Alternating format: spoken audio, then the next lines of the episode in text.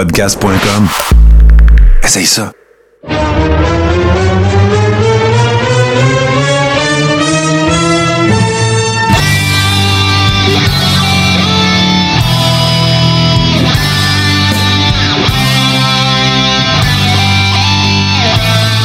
Oui, mesdames et messieurs, vous êtes dans le Carré saison 5, épisode 34. Et non, vous n'avez pas la berlue, vous l'avez connu sous le nom de The Mountie, du Fabulous Rougeau Brother, des Québécois, Jacques Rougeau. Comment ça va? Merci infiniment d'être avec nous.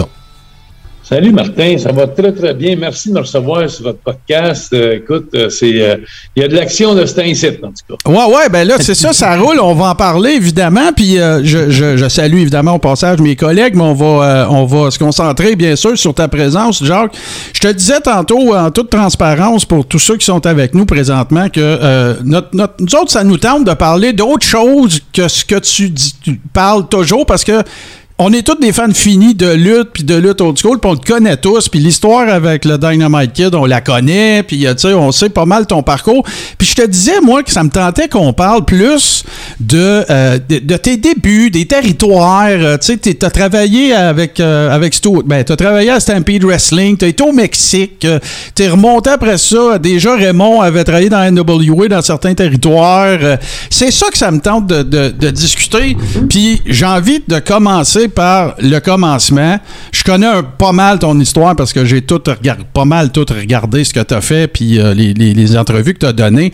Mais j'aimerais ça t'entendre euh, un peu nous, parler. Bon, évidemment, on parlera pas de ta famille. Je veux dire, tu es issu de, de, famille royale de la lutte euh, du Québec. Mais au départ, là, tu sais, comment, comment ça a commencé? Puis évidemment, on sait d'où ça t'est venu, mais comment ça a réellement commencé? Je pense que ça a réellement commencé quand j'avais peut-être 5-6 ans, puis j'étais à la maison, puis je voyais le, journaliste qui venait chez nous le dimanche soir, puis euh, il prenait une photo face à face avec mon père qui faisait la finale le lendemain au centre Paul Sauvé. Fait que c'était le Montréal matin dans le temps qui venait chez nous. Puis soit qu'il y avait Abdullah qui venait chez nous, ben Joe le Duc. Puis tu sais, quand t'as 5-6 ans, puis tu vois Abdullah rentrer dans la maison, c'est pas comme ça de Noël. Hein. puis, euh, fait que tu sais, ça a commencé là que j'étais un petit peu traumatisé. Mais après ça, je trouvais ça bon, je trouvais ça drôle, c'était une routine parce qu'il venait toujours le dimanche prendre des photos. Il faisait des face-à-face un peu comme les boxeurs quand ils prévoient un, combat de championnat, ils font de la promotion. Puis le lundi, on était au centre Paul Sauvé. Puis euh, ben, écoute, ça fait partie de ma famille, puis euh, j'ai été élevé là-dedans. Moi-même, je suis la troisième génération. Mm-hmm. Fait que, tu sais, c'est pas, c'est pas, euh, j'ai rien connu d'autre, dans le fond, que de la ah, On n'en parle euh, pas assez. Tout le monde n'arrête pas de parler de The Rock, qui était troisième génération. On avait ici dans le cours, nous autres, bien avant ça, là. Ben écoute, je vais être franc avec toi. Puis mes fils, ils en ont fait pendant 20 ans aussi. C'était la quatrième, la quatrième génération. Fait que tu sais, c'est vraiment quelque chose. Il y avait les Hearts dans l'Ouest, puis il y avait les Rougeaux dans l'Est. Puis euh, écoute, d'ailleurs, c'est là que j'ai commencé pour Stuart, quand j'ai commencé en 1977. Ça faisait deux, trois ans que ça me grattait en dessous des pieds que je voulais partir. Puis mon père, euh, il trouvait que j'étais trop petit. Il m'appelait ah. Bones, mon père. Il m'appelait un paquet d'os. C'est Bones. Parce que j'étais quand même assez grand, mais j'étais vraiment mec. J'avais une coupe de petits pectoraux, une coupe de petits biceps, mais je faisais pas le poids. Fait que mon père, il disait, attends, attends, attends. Et puis finalement, ben, j'ai décidé d'emprunter 500 pièces à ma mère. Puis je me suis servi euh, du nom Rougeau, mais la notoriété du nom Rougeau, que j'ai appelé Stuart à Calgary. Puis je me, je me suis mis sur le téléphone avec lui, puis euh, il m'a emmené chez Stampede Wrestling. Ça a été bon pour moi, Stampede Wrestling, parce que quand je suis arrivé là-bas, D'ailleurs, je me souviens, Brett, il chauffait l'autobus. Brett, il ne pas encore. Puis euh, il, arbitrait des combats, puis il chauffait l'autobus. J'avais été là un an, la première année, en 77. Puis après ça, j'étais revenu au Québec. J'avais fait le, j'avais amélioré un peu mon style. Puis après ça, mm -hmm. en 78, je suis retourné.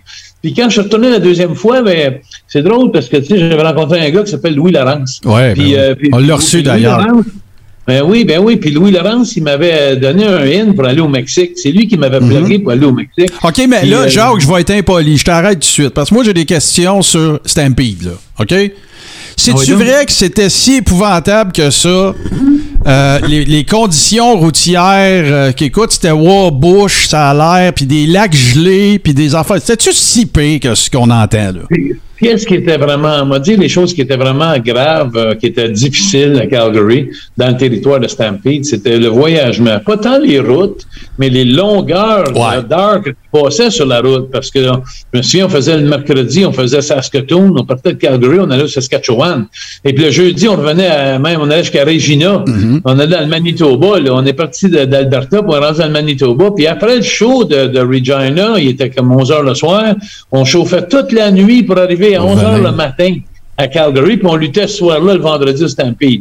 Ça, c'était le, le, plus rough un peu. L'autre chose qui était bien rough aussi, je vais dire, mais que moi, j'ai évité, parce que ça me tentait pas de faire ça, c'était le, quand j'étais arrivé, j'étais tout jeune, euh, Stuart, il m'amenait chez eux le dimanche pour aller euh, dîner chez eux, puis j'étais tout seul, puis il y avait un grand respect pour la famille Rougeau, Stuart, puis... Euh, fait qu'il voulait pas me laisser tout seul dans mon motel le dimanche à rien faire, fait qu'il m'invitait.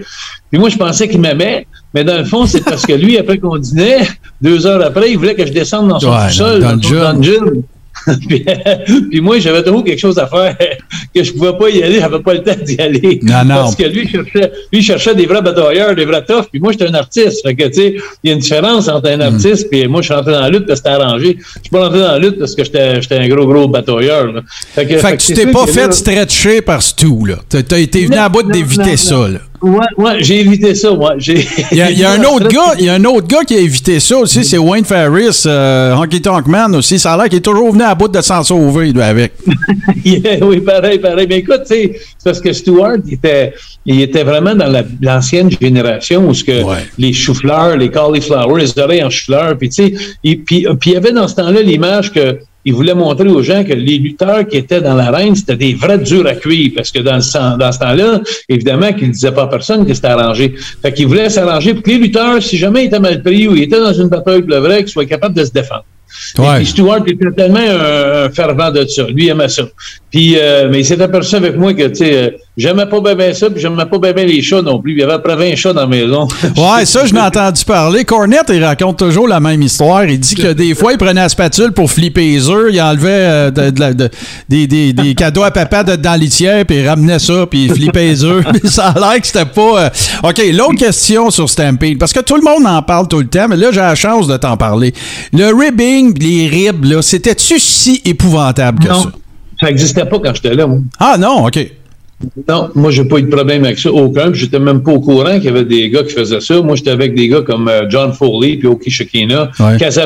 un grand noir, un gros noir qui, qui, ressemblait un petit peu à Kamala, mais qui s'appelait Casavobu. Et puis, euh, non, c'était tous des... Il y avait les Burke qui allaient là, les, les gars de l'Est aussi, du mhm. Canada, Léo Burke, Bobby Burke, il y avait Hubert Galland, un gars qui s'appelait Hubert Galland qui était là aussi. Fait que, tu sais, c'était non, c'était des gars qui étaient quand même consciencieux, puis des gars qui étaient très sérieux aussi pour la lutte. OK. C'était pas. Euh, ben évidemment, euh, moi, je veux pas te mettre sur le spot non plus, mais faut que je te le demande. Parce que toutes les fois, je parle avec soit les workers avec qui j'ai parlé, ou soit ce que je lis ou ce que j'entends souvent. Tu sais que. Puis encore là, je te le dis, c'est respectueux, je veux pas te mettre sur sa sellette. Mais tu sais, Bruce aussi, ça a l'air que c'était tout un numéro, là. Tu sais, euh, Pierre-Carl ah. est passé, tu sais, il nous disait qu'il ribait. Il envoyait à Edmonton des soirs qu'il avait même pas de gala.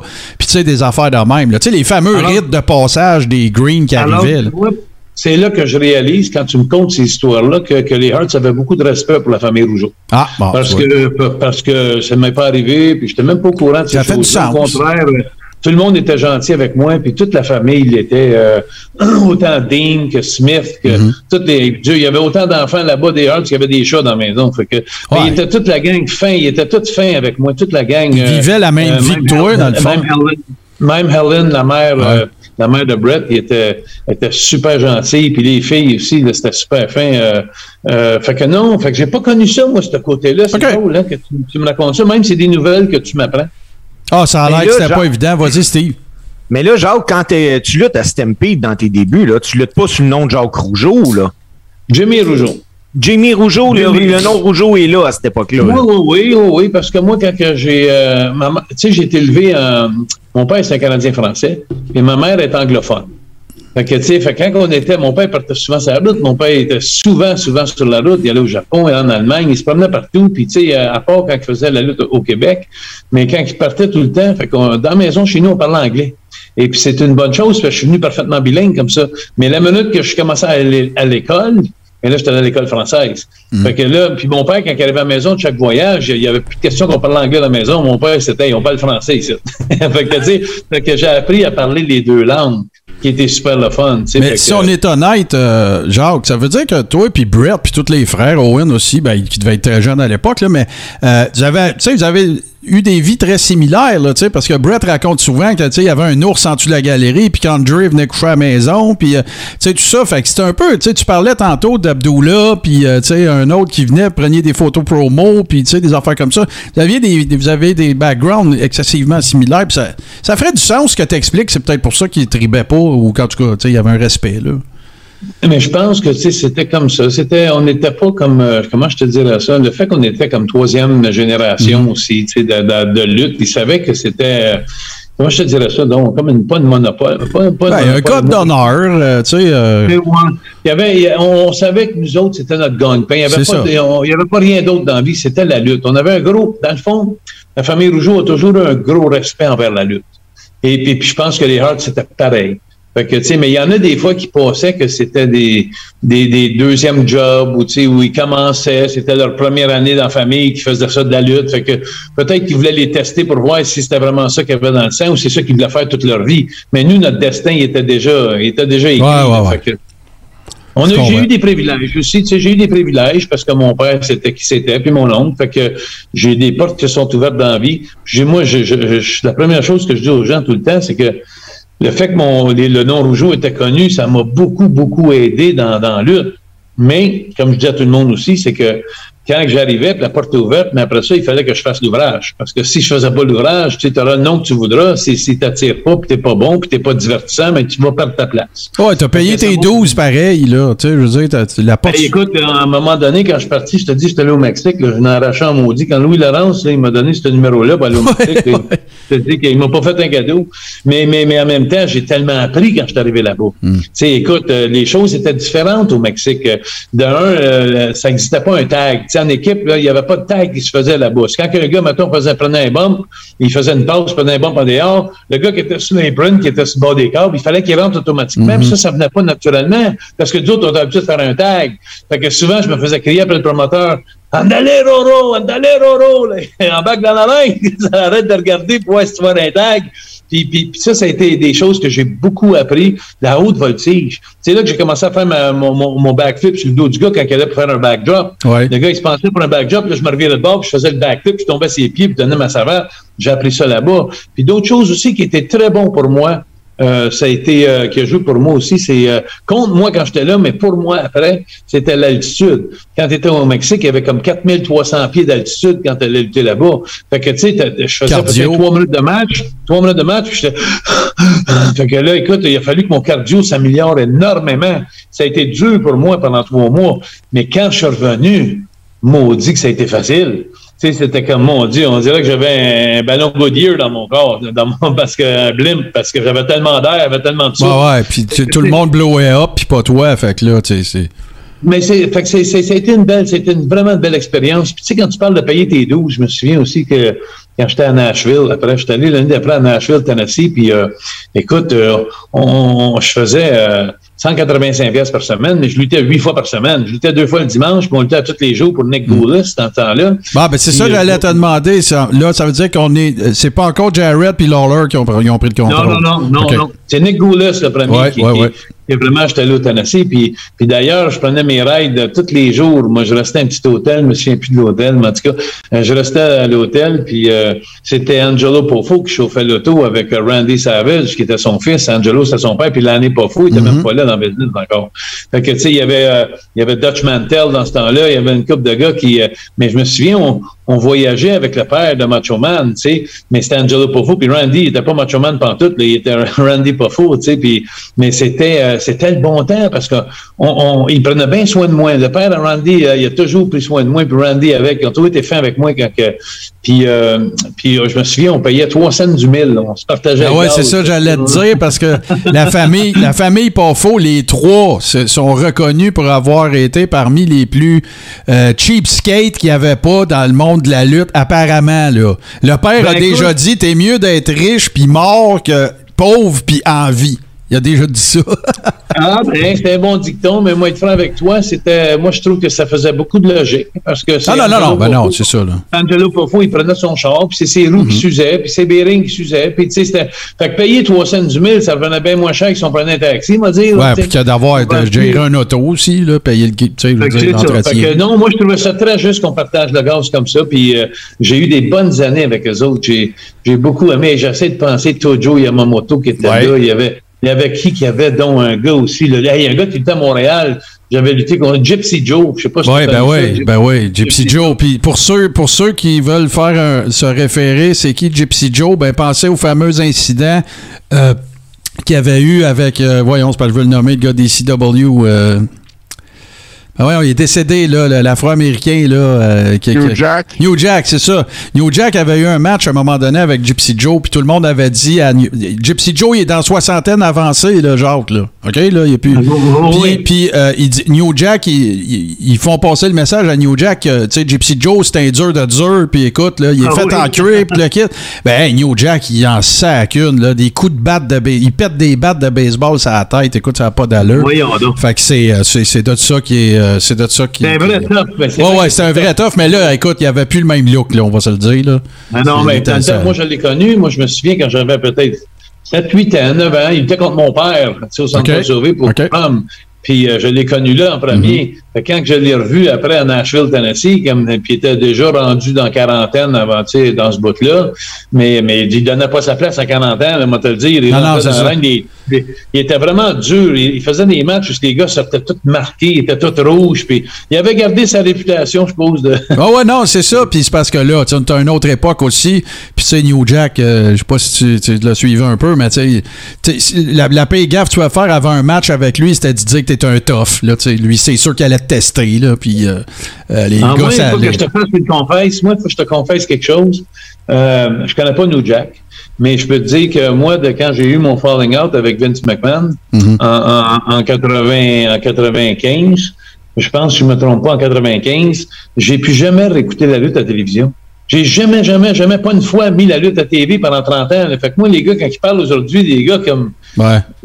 CM Punk aussi, ou ça, je les connais pas. Les seuls que je connais vraiment, c'est, c'est, c'est euh, mettons, je, parce qu'à cause de mon école de lutte que j'avais, j'entendais parler de Goldberg, ou j'entendais John Cena parce qu'il faisait des films, ou The Rock, mais dans ce temps-là, quand je luttais avec, c'était Marvia. Mais, mais, mais, mais ceux de ces gars-là, Kevin Owen, parce qu'il était mon élève pendant quatre ans, c'est moi qui ai montré à lutter. Fait que c'est sûr que ces gars-là, je les connais, mais, euh, mais, mais les autres, je les connais pas. Euh, ah non, c'est ça. Je connaissais lui qui faisait ça, Stone Cold, qui faisait ça. Parce, que tous mes, parce que tous mes élèves, mais je ne connais pas le talent. Et d'ailleurs, quand que je vais au Comic-Con, quand je vois souvent des Comic-Con, euh, il y a du monde qui vient de me voir et qui me disent bonjour, mais ils, réalisent bien que je ne connais pas. Là. Puis que, tu sais, les, moi, je, moi qui je connais, c'est Coco Beware, puis Axel Jim Duggan. Ouais, ouais, Puis, tu sais, euh, ces gars-là, les Nasty Boys, puis, tu sais, les gars que j'ai travaillé avec, Steamboat, puis, puis Tito Santana, puis, mais tous les nouveaux depuis 30 ans, je les connais pas pantoute. Fait que je veux pas avoir de l'air trop fou quand tu vas me poser ben des non, questions. Ben non, ben non, ben non, ben non. de toute façon, c'est, c'est ça la prétention de notre show. On traite de, de la lutte actuelle, oui, tu sais, on suit les actualités, tout ça. Mais, tu sais, on fait des chroniques. Moi, j'ai raconté l'histoire des territoires de la NWA. Euh, écoute, en dernière saison, j'ai passé de Portland euh, au Texas, à, écoute, euh, San Antonio, AWA. Ben oui, euh, tu sais, j'ai les tous. Roy Shire, Don Owen, on les a toutes faites. Bob, Bob Geigel. Bob Geigel à Kansas City, ouais, ouais, avec. Pat O'Connor. J'ai travaillé avec ces gars-là. C'est surtout dans mes années à moi, ce que j'ai travaillé dans les fédérations. Puis d'ailleurs, Atlanta, Georgie, ça a été une de mes meilleures, meilleures, parce que mm-hmm. Atlanta, Georgie, mon frère Raymond, il était déjà allé l'année d'avant. Puis, euh, puis après ça, ben, il m'avait ouvert la porte pour rentrer là. Puis j'avais, quand j'étais rentré, par contre, c'était vraiment pour être euh, un jobber, totalement un jobber au complet. Là, je me faisais, écoute, euh, j'étais nouveau, nouveau. Ça faisait juste deux ans, je pense trois ans que je luttais. Et puis, mais quelle expérience que ça a été, parce que quand mon frère Raymond il était venu, quand j'étais allé avec lui, Raymond il avait resté comme trois, quatre mois durant l'hiver. Moi, j'avais resté un an et demi. Et puis, euh, tu sais, j'avais, je, travaillais pour Dusty Rhodes, puis Tommy Rich, puis je travaillais pour, euh, écoute, il y avait, il y avait Wahoo McDaniel. As-tu, as-tu eu droit à, oh, as-tu déjà été là parce que là, on, pour, pour être technique, là, on parle probablement de Georgia Championship Wrestling, là, je présume. Absolument. Puis, est-ce que c'était Oli qui bouquait dans ce temps-là? Absolument. Elle, là, là. mais, mais suis encore là, Oli Anderson, il m'adorait. Tout le monde allait dire, il y avait de la chaleur avec beaucoup de monde, puis moi, il m'adorait. Mais tu sais pourquoi, de, ce que j'en connais d'Oli Anderson, c'est que si t'étais pas, euh, t'avais pas fait la démonstration que tu avais payé tes 12 ou que tu venais d'une famille ou que tu étais un shooter, c'était plus difficile. Greg Gagné était pareil. Il fallait que tu aies été un athlète professionnel ou un NCAA okay. ou fallait que tu ailles payer, que tu sois, que tu fasses, euh, parce que regarde, Greg, il a passé par son camp, là, puis il a, a je veux dire, c'était fourré de 500 free squats à tous les jours. Euh, je sais pas si tu as connu l'arbitre Ronnie West. Non, ben, j'ai déjà entendu son nom, mais ça me. Ronnie West, c'était un peu le, bras droit d'Oli Anderson. OK, OK. C'était un peu le Pat Patterson de Vince. OK, ouais. Puis, Ronnie West était l'arbitre, puis moi, je voyageais tout le temps avec lui. Puis écoute, je vais te dire, euh, il est arrivé des, tellement des belles choses. Puis pourquoi que j'avais j'avais d'ailleurs changé mon nom. Je m'appelais Jerry Roberts à ce temps-là. Ah ouais, ça je savais pas. Non, oui, j'avais changé mon nom pour Jerry Roberts parce que quand je suis arrivé là, je savais que ma job, c'était pour faire des jobs, pour faire bien paraître tout le monde. Puis je voulais pas me gagner le nom rougeau parce que contrairement à tous les petits territoires, quand on allait à Knoxville, Tennessee, ou tu allais à Kansas City, ou que tu allais en Floride, c'était tout des territoriales, mais c'était tout par chaque État. Parce que quand tu arrivais à TBS Atlanta, c'était ah, de Boston jusqu'à Los Angeles. Ouais, c'était partout. à travers du pays. Fait que moi, je voulais pas ruiner le nom de Rougeau pour implanter à tous les semaines à TBS, puis m'a ruiné mon nom. Fait que j'avais changé mon nom pour Jerry Roberts. Puis c'était tellement drôle parce que les boys, entre-temps, ben, j'avais resté tellement longtemps, j'avais resté un an et demi, ils m'appelaient Jerry Jobber. Bonjour, c'est Jerry Jobber. Mais hey, écoute, je, vais, te conter une anecdote qui était super drôle. À un moment donné, j'arrive à TBS le matin, on filmait les matchs à 9 h le matin, et puis le soir, habituellement, on luttait à l'emmener. Tu sais, où emmener le soir. Ben ouais, là, c'est il, y avait la, lutte qui passait à 9h30 le matin en direct, puis elle repassait à 5h le soir à TBS, puis après ça, tu luttais le soir. Puis à un moment donné, j'arrive au poste de TV, et puis je regarde sur le booking sheet, voir avec qui je travaillais, puis j'étais avec Ric Flair. Fait que là, j'étais là, puis fait que là, j'étais là, tabarnak, je shakeais dans mes bottes, puis tout. J'étais jeune, moi, là, là. Puis, euh, tu sais, puis lui, euh, dans ce temps-là, euh, Ric Flair, il était partout, il faisait comme le géant ferry, il faisait tous les territoires partout juste pour les main events, juste pour les finales. Il était des attractions dans tous les petits territoires. Fait quand il était arrivé à Atlanta pour faire le show, le soir au Omni. Il luttait pour le championnat, mais dans le jour, ils ont mis un jobber avec qui était Jerry Jobber. Il était moins. Ah ouais? Quand je suis arrivé, quand je suis arrivé, le matin à TV, j'ai vu ça, j'étais énervé. Puis là, j'ai, quand je l'ai vu arriver, j'ai dit, euh, j'avais été le voir, j'ai dit, euh, excuse me, Mr. Flair, j'ai dit, I'm working with you on TV, tu sais, j'ai travaillé avec toi à TV aujourd'hui. Il dit, qu'est-ce que tu aimerais que je fasse? Fait qu'il m'avait regardé, il dit, oh, kid, il dit, don't worry, kid. Il dit, inquiète pas, kid. Il dit, on va s'arranger dans la reine. Il dit, fais juste me suivre, ça va bien aller. J'avais embarqué dans l'arène avec lui. J'avais fait un match de six minutes. Puis pendant cinq minutes, il m'a fait faire des drop flats, des leapfrogs, des backflips, des savates du troisième. Il revolait partout pour moi pendant cinq minutes de temps. Là. Puis à la dernière minute, il m'a, il s'est enlevé d'un plongeon, un crossbody block, j'ai fait du troisième. Il a mis sa prise en quatre mois. Il m'a battu. Il a pris peut-être 30 secondes dans le combat sur un combat de 6 minutes. Fait que moi, j'en revenais pas de ça parce que j'étais reconnu comme Jerry Jobber dans le territoire. Moi, ouais, le ouais, Jobber qu'il n'y avait pas. Fait que quand je suis arrivé après, j'avais été le voir dans le vestiaire puis j'avais dit, j'ai dit, j'ai dit, Mr. Flair, j'ai dit, pourquoi t'as fait ça? J'ai dit, en me dit, même moi-même, je sais que je suis le plus gros jobber qu'il n'y a pas, tu sais. T'aurais pu faire mieux que ça avec moi, tu sais. Puis là, il m'a dit, il dit, écoute-moi bien, kid. Il dit, si j'avais rentré dans l'arène, puis je t'avais bafoué pendant six minutes, puis je t'avais battu, j'aurais battu un nobody. Il dit là, j'ai rentré dans l'arène et j'ai battu un petit Canadien français qui voulait se débattre, qui m'a surpris, puis qui m'a surpris, qui m'a surpris. Puis il dit là, je t'ai arrêté, puis là, je t'ai battu, mais j'ai battu quelqu'un. Puis il dit, quand tu bats quelqu'un, c'est mieux que quand tu bats pas personne. Ben ouais, c'est clair. Tu bats nobody. Puis il m'avait donné tellement une bonne philosophie de la vie que je me suis toujours servi de ça après, durant toute ma carrière. Puis fait, fait que ça, c'était des choses que j'ai appris à Atlanta qui ont été tellement bonnes pour moi. À Atlanta, tu as dit aussi, euh, ça doit être des bonnes années de Wildfire, Tommy Rich aussi, il devait être super over dans ce temps-là. Absolument, j'essayais toujours de, de, de de ne pas me tenir proche de lui parce que toutes les femmes couraient après lui. Ben, OK, gars, là, Jacques, je t'arrête, là. souvent, là, tu sais, on dit à Star, tu sais, que les médias sociaux, les gros réseaux de TV, tu sais, quand les chaînes câblées sont arrivées, ça a fait exploser la lutte, puis toute le kit. Puis je l'explique souvent, là il y a, y à cette époque-là, là, puis comparable probablement avec aujourd'hui, là, Rock'n'Roll Express puis Tommy Rich, ils se faisaient arracher le linge de dessus le dos, là. Il y avait des mobs de filles qui couraient après eux autres, après le char quand ils s'en allaient, là. Et puis Tommy Rich, c'était un des premiers là, que, tu sais, il avait les cheveux comme en balai, si tu veux. Ouais, ouais, ouais, ouais, qu'il était blanc, blanc, blanc, ses cheveux. Ouais. Puis, tu sais, c'était un gars qui, c'est un gars qui parlait très, très bien, s'exprimait très bien sur le micro. Puis, il était underdog parce qu'il était pas gros, Tommy Rich. là. Il pesait à peu près Ah non? 200 livres mouillés. 200 livres mouillés. Fait que quand il arrivait avec les gros vilains, mais il était aimé par Ollie Anderson. Ouais. Il était aimé par les Bookers. Fait qu'il y avait le break un peu de ce que mon frère Raymond a eu quand il était jeune. Mon frère Raymond était très petit, puis il était pas gros, mais à cause de mon oncle Jean, mon père qui était Booker, puis qui avait le territoire, Raymond avait des, il avait des, be- des beaux breaks, tu sais. Ah, fait, que, ouais. fait que Tommy, Tommy Rich, il avait un peu la faveur comme ça des promoteurs, puis, euh, puis, puis les, ben, il était, écoute, il avait l'affaire en tabarnouche. Je me dis, de quoi, les, les, les filles, comme tu dis, là, il, était bon travaillant, puis il l'appelait pas Wildfire pour rien, parce qu'il Tommy Son Rich, parce qu'il avait du feu. Oh my God, qu'il y avait du feu. Sais, on dirait qu'il y avait, lui, c'en était un, justement, qui avait, qui avait du souffle à, à pu finir. Fait que quand le gars faisait un match de 15, 20 minutes avec, 25 minutes, puis là, à la fin, les gars commençaient à être fatigués, lui, il commençait à ouvrir la machine. Fait que quand il commençait, fait que le monde aimait, le monde Ouais. aimait beaucoup son, son courage, puis son guts, tu sais, puis ah, il avait l'affaire en tabarnouche. Quand, euh, quand tu as travaillé à Nashville, euh, étais-tu, parce que là, je fais le calcul des années à peu près, tu devais être à l'époque où ce que Nick Goulet s'essayait de, faire un gros push à son gars qui était, George. on va être respectueux, là, qui était pas tout à fait... Eh oui. euh, Écoute, c'est ça, là. hein? Oui. Écoute, le, le problème avec George Goulis, il y en avait deux. Le problème avec George Goulis, c'est que je me- on, on- on se dit toujours, t'amènes pas un plombier faire la job d'un électricien. Puis, puis, puis, puis, puis George il était pas bon dans la reine. Faut pas se le dire qu'il était pas bon. Il était pas bon. Mais en plus de ça, il était comme, euh, il avait une attitude parce que son père était le boss. Ouais. Il y avait un, il travaillait pas si bien que ça, puis il battait des vétérans, des gars que ça faisait longtemps qu'ils étaient là. Mais c'était surtout que moi, je, moi, j'ai jamais eu de problème avec lui personnellement parce que j'étais un babyface, puis moi, j'étais un babyface.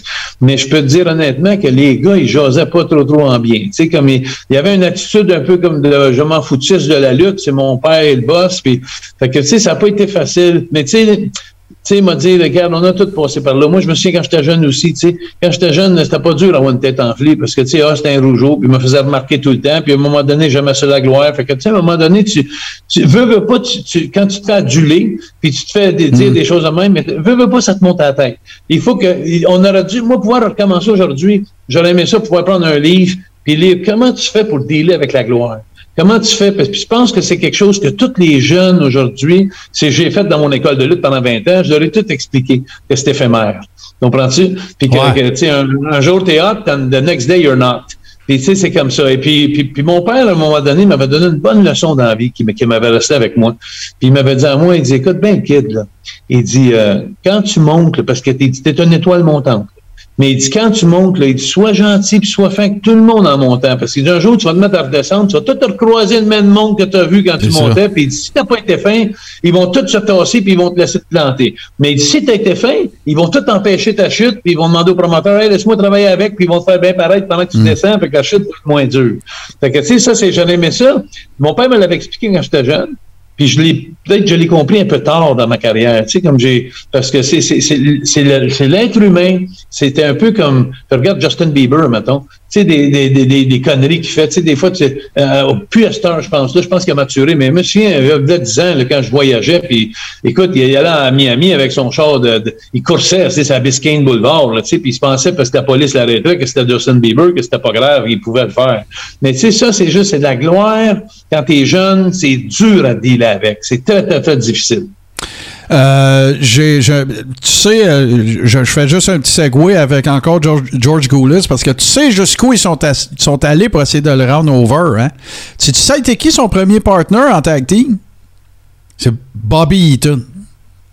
Oui, ben oui. puis là, écoute, Bobby Eaton, je veux dire, là. c'est un bon travaillant. Ben, tu sais, c'est top 5, moi, en tout cas, dans le mien, là. Ah, ça- ça- moi, son leg drop du troisième câble, là, c'est, de la poésie Ah. in motion, là, tant qu'à moi. Là. Mais bien plus que ça, moi j'ai travaillé avec, je travaillais avec lui, puis c'est tu sais qui son partenaire quand je travaillais avec lui souvent, c'était Coco Beware. OK, mais, ouais. Mais, mais, mais il s'appelait pas Coco Beware. Mais Il il l'a. s'appelait- il euh, Brown, il s'appelait euh, Ouais, puis.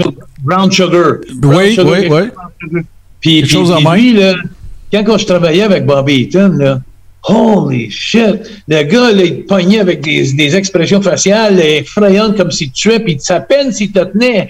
Il fallait que tu tiennes après lui parce que tu savais pas s'il était là ou s'il était pas là. C'était tellement un bon travaillant qui était. Moi, moi Bob Eaton, c'est je le classe comme un des meilleurs. Ah ouais, ben ouais, absolument. absolument. Euh, L'autre affaire que je voulais vérifier, parce que là, j'essaie de connecter les dots aussi de par où tu es passé, parce que je connais pas mal tous les territoires.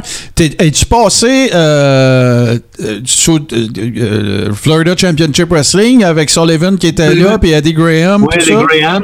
Oui, oui, ouais, j'étais allé là, j'ai passé là, j'ai passé un petit peu de temps là. D'ailleurs, mon Dieu, que j'ai eu des expériences là, je peux te dire qu'il était hors pair, hors de l'ordinaire, je dois te mhm. dire, mais pas dans la lutte, mais avec les. Avec ouais, ça a l'air que ça brossait pas mal, hein. Ça, on était.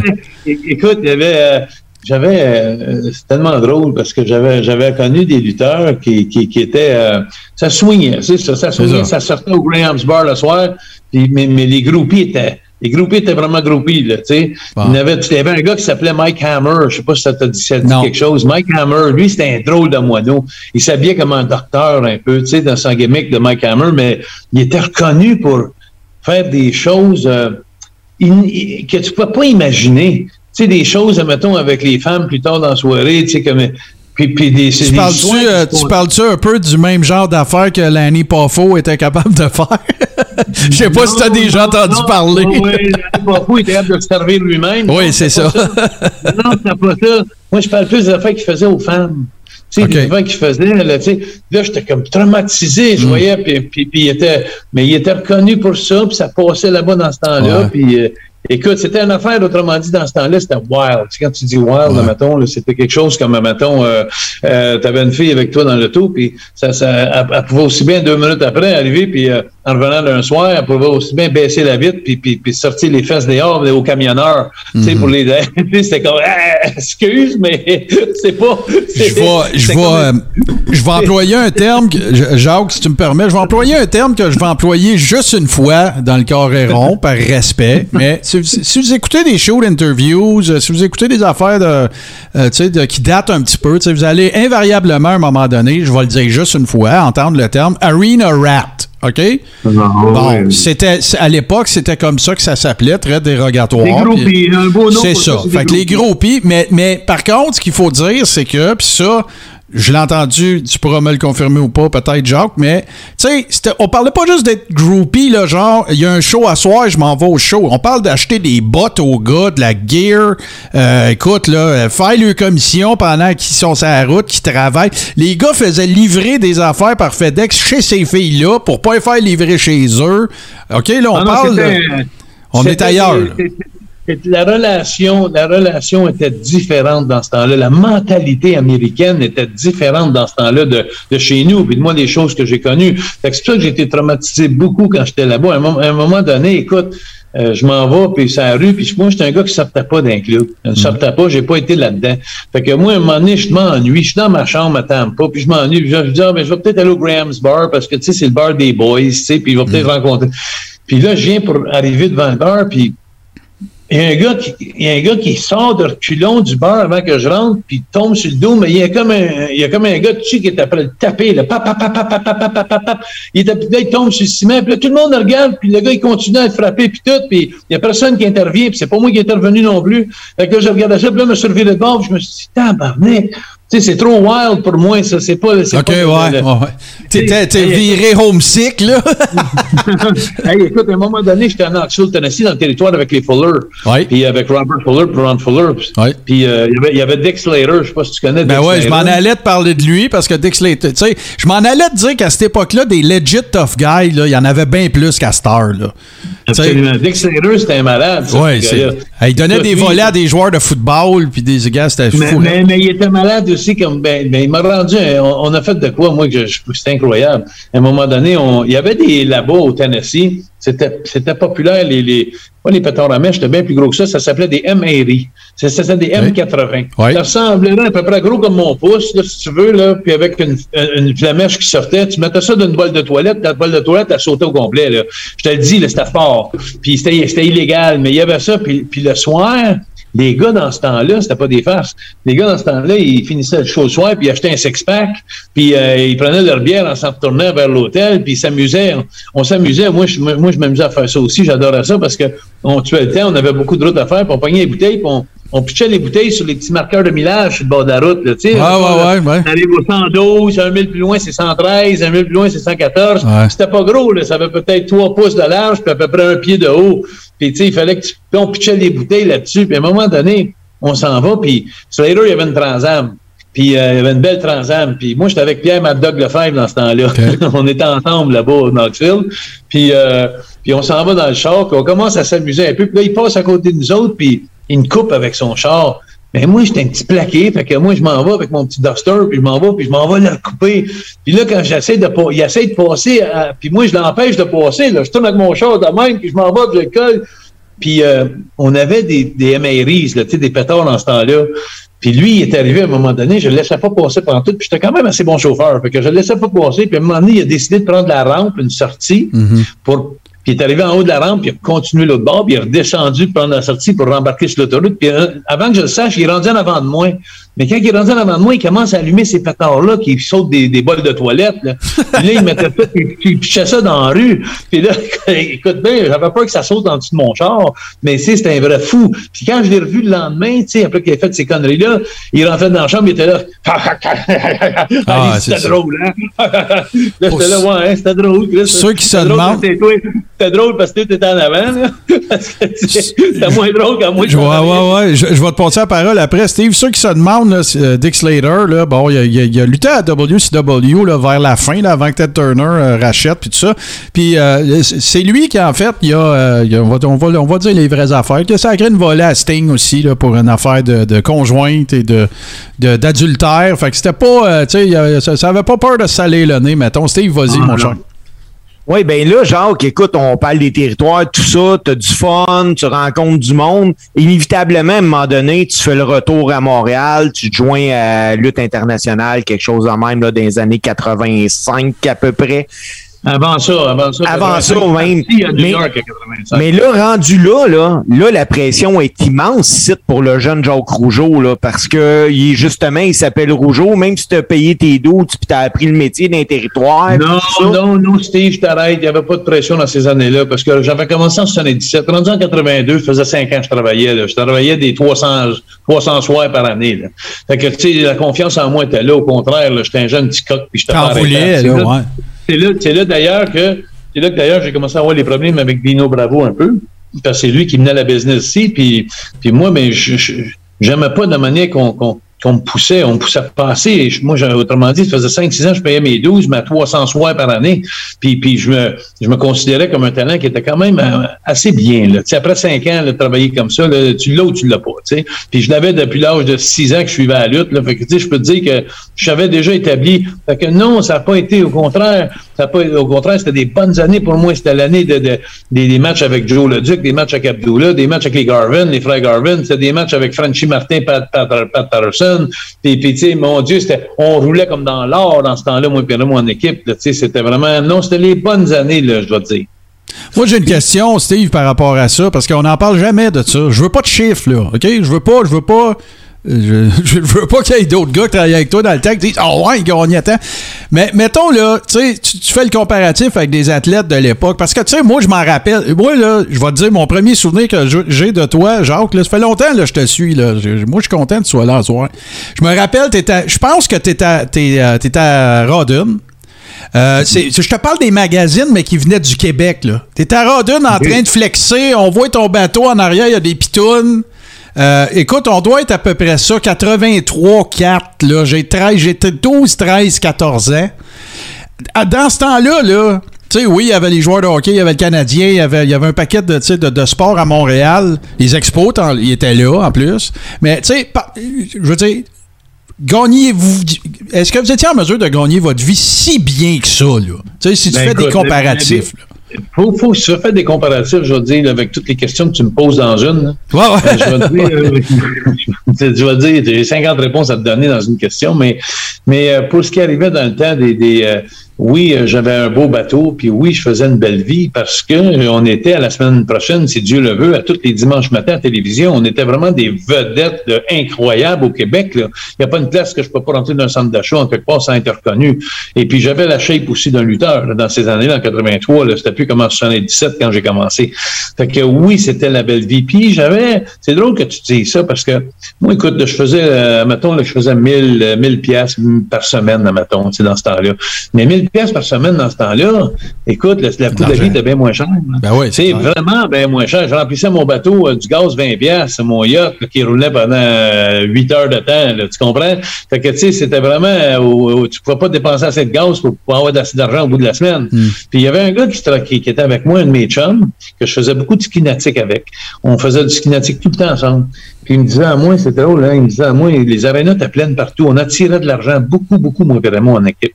Puis, euh, puis le gars, il n'arrêtait pas de me dire à moi, genre, et, tu fais 200 pièces à soir, 250, il dit, c'est 2000 tu devrais faire. Il dit, c'est pas 200, il dit, c'est 2000.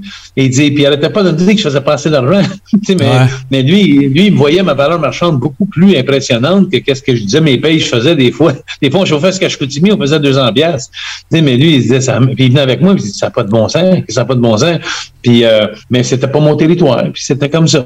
Mais, mais l'affaire que j'ai trouvé le plus difficile dans ces temps-là, je vais dire, avec Dino Bravo, puis avec euh, Ricky Martel, puis toute la gang qui était boss là-dedans. Il y avait Gino Brito, Frank Valois. Mais je pense que surtout Dino puis, puis Ricky. Mais c'est que il, nous mettait sur la carte juste avant que je parte de, de Montréal puis que j'aie ma différence avec eux autres, que j'étais plus capable, c'était que il nous mettait troisième en, équipe avant l'intermission. Puis il se mettait en finale, lui, avec euh, Ricky Martel, puis tout ça.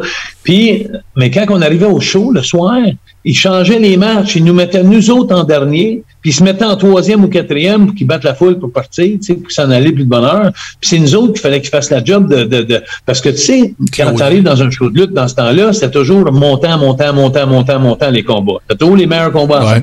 Puis tu sais, ça montait les préliminaires, puis après les combats de mieux, c'était pas mal bon, puis la finale, c'était vraiment hot. Mais ils nous annonçaient dans le troisième combat, ils nous payaient comme dans le troisième combat, mais quand on arrivait dans un show, ils nous mettaient en je comprends, je comprends. C'est pour ça que j'avais dit à Raymond, à un moment donné, par je dis, c'est assez. J'ai dit, s'ils veulent nous mettre au troisième combat, on va faire un match de troisième combat, puis on va partir avant l'intermission, on va s'en aller chez nous. Comme ça, moi, mon, mon, être sur mon bateau à 9h30 le soir au lieu de minuit. Comprends-tu? Ça va être une différence. Fait que, fait que ça, ça a été difficile. Mais il n'y a pas un soir euh, que, que, que, que moi et Raymond, jamais, jamais on a pensé qu'on ne pouvait pas suivre le combat d'avant.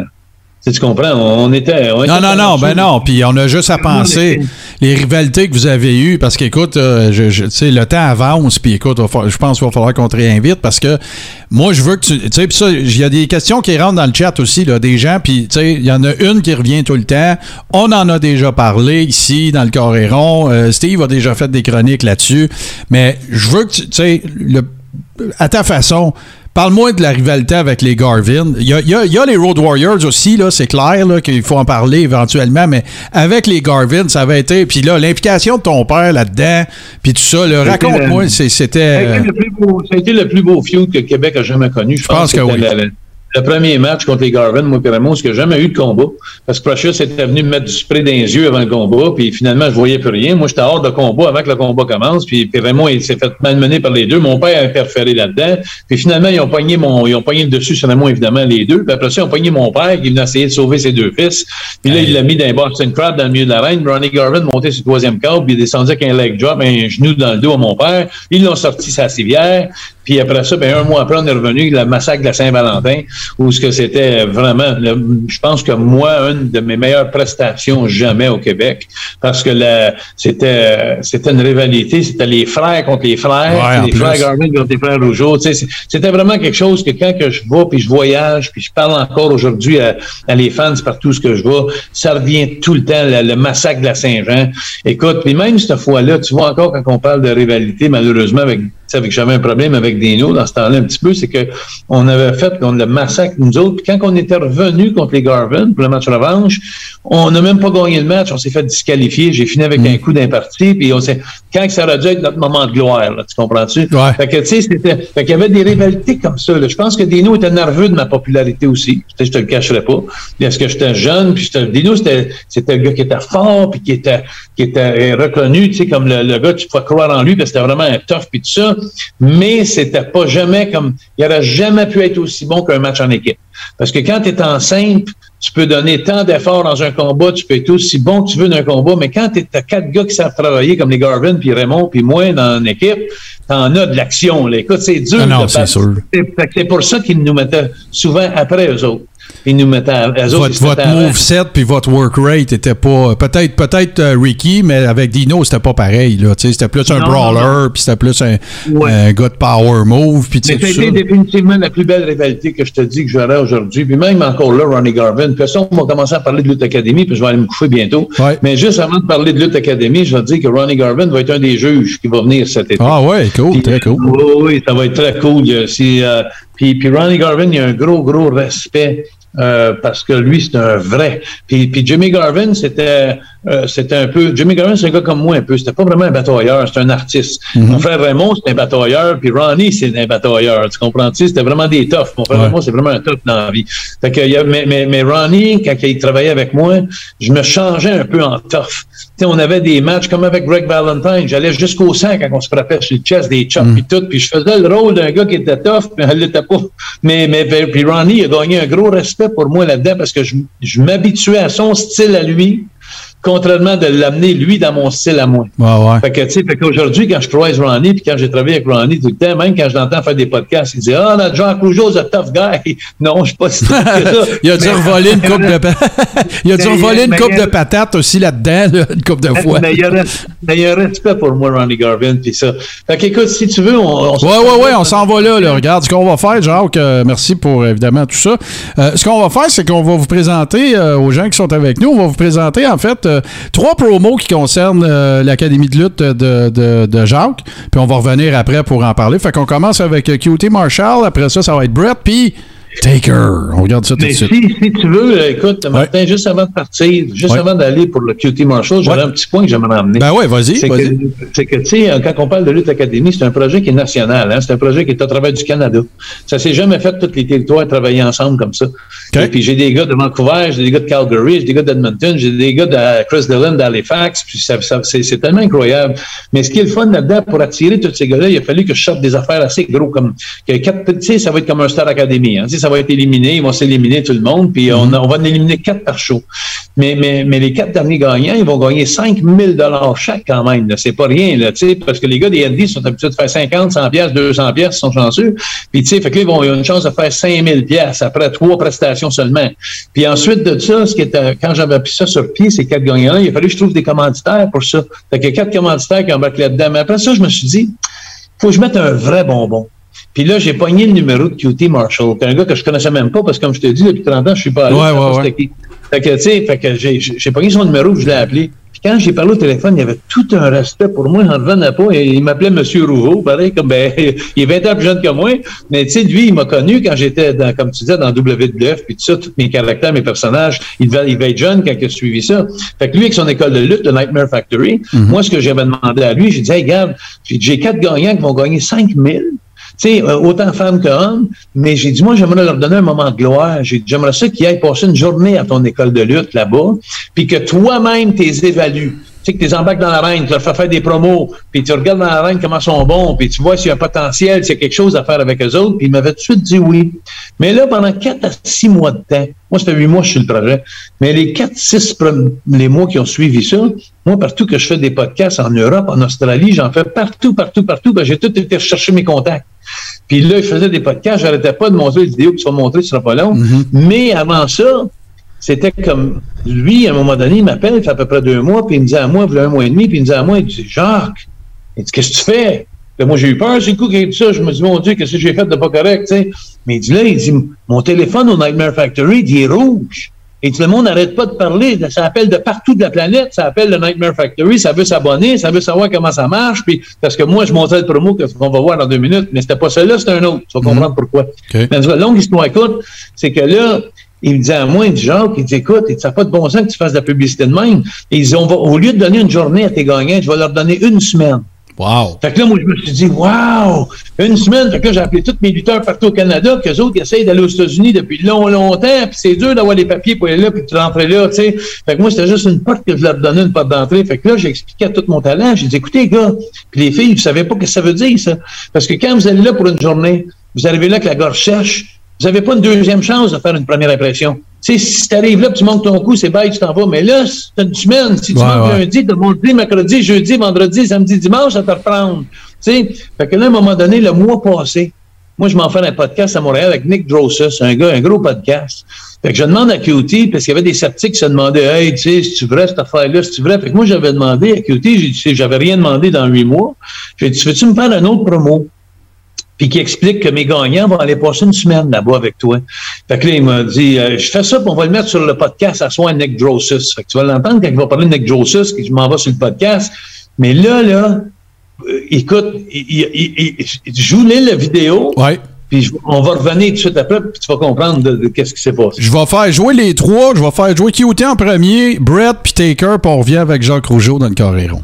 Hey everybody, this is QT Marshall from All Elite Wrestling and one of the owners of one of the best training facilities in the world, the Nightmare Factory. And I wanted to give a quick shout out to Nick, who runs a Rise podcast, and this evening has Jacques Rougeau on there. And Jacques has a great project in the works. I'm excited about it. In fact, the Nightmare Factory has even uh, told Mr. Rougeau that the winners of this project will receive a special three month, 12 week scholarship to the Nightmare Factory, which has seen athletes from all over the world come train with us and, and honestly, some have signed contracts with major wrestling organizations in the world, such as AEW and stuff like that. So um, I'm excited for this project. I think it's a great for for aspiring professional wrestlers all throughout Canada.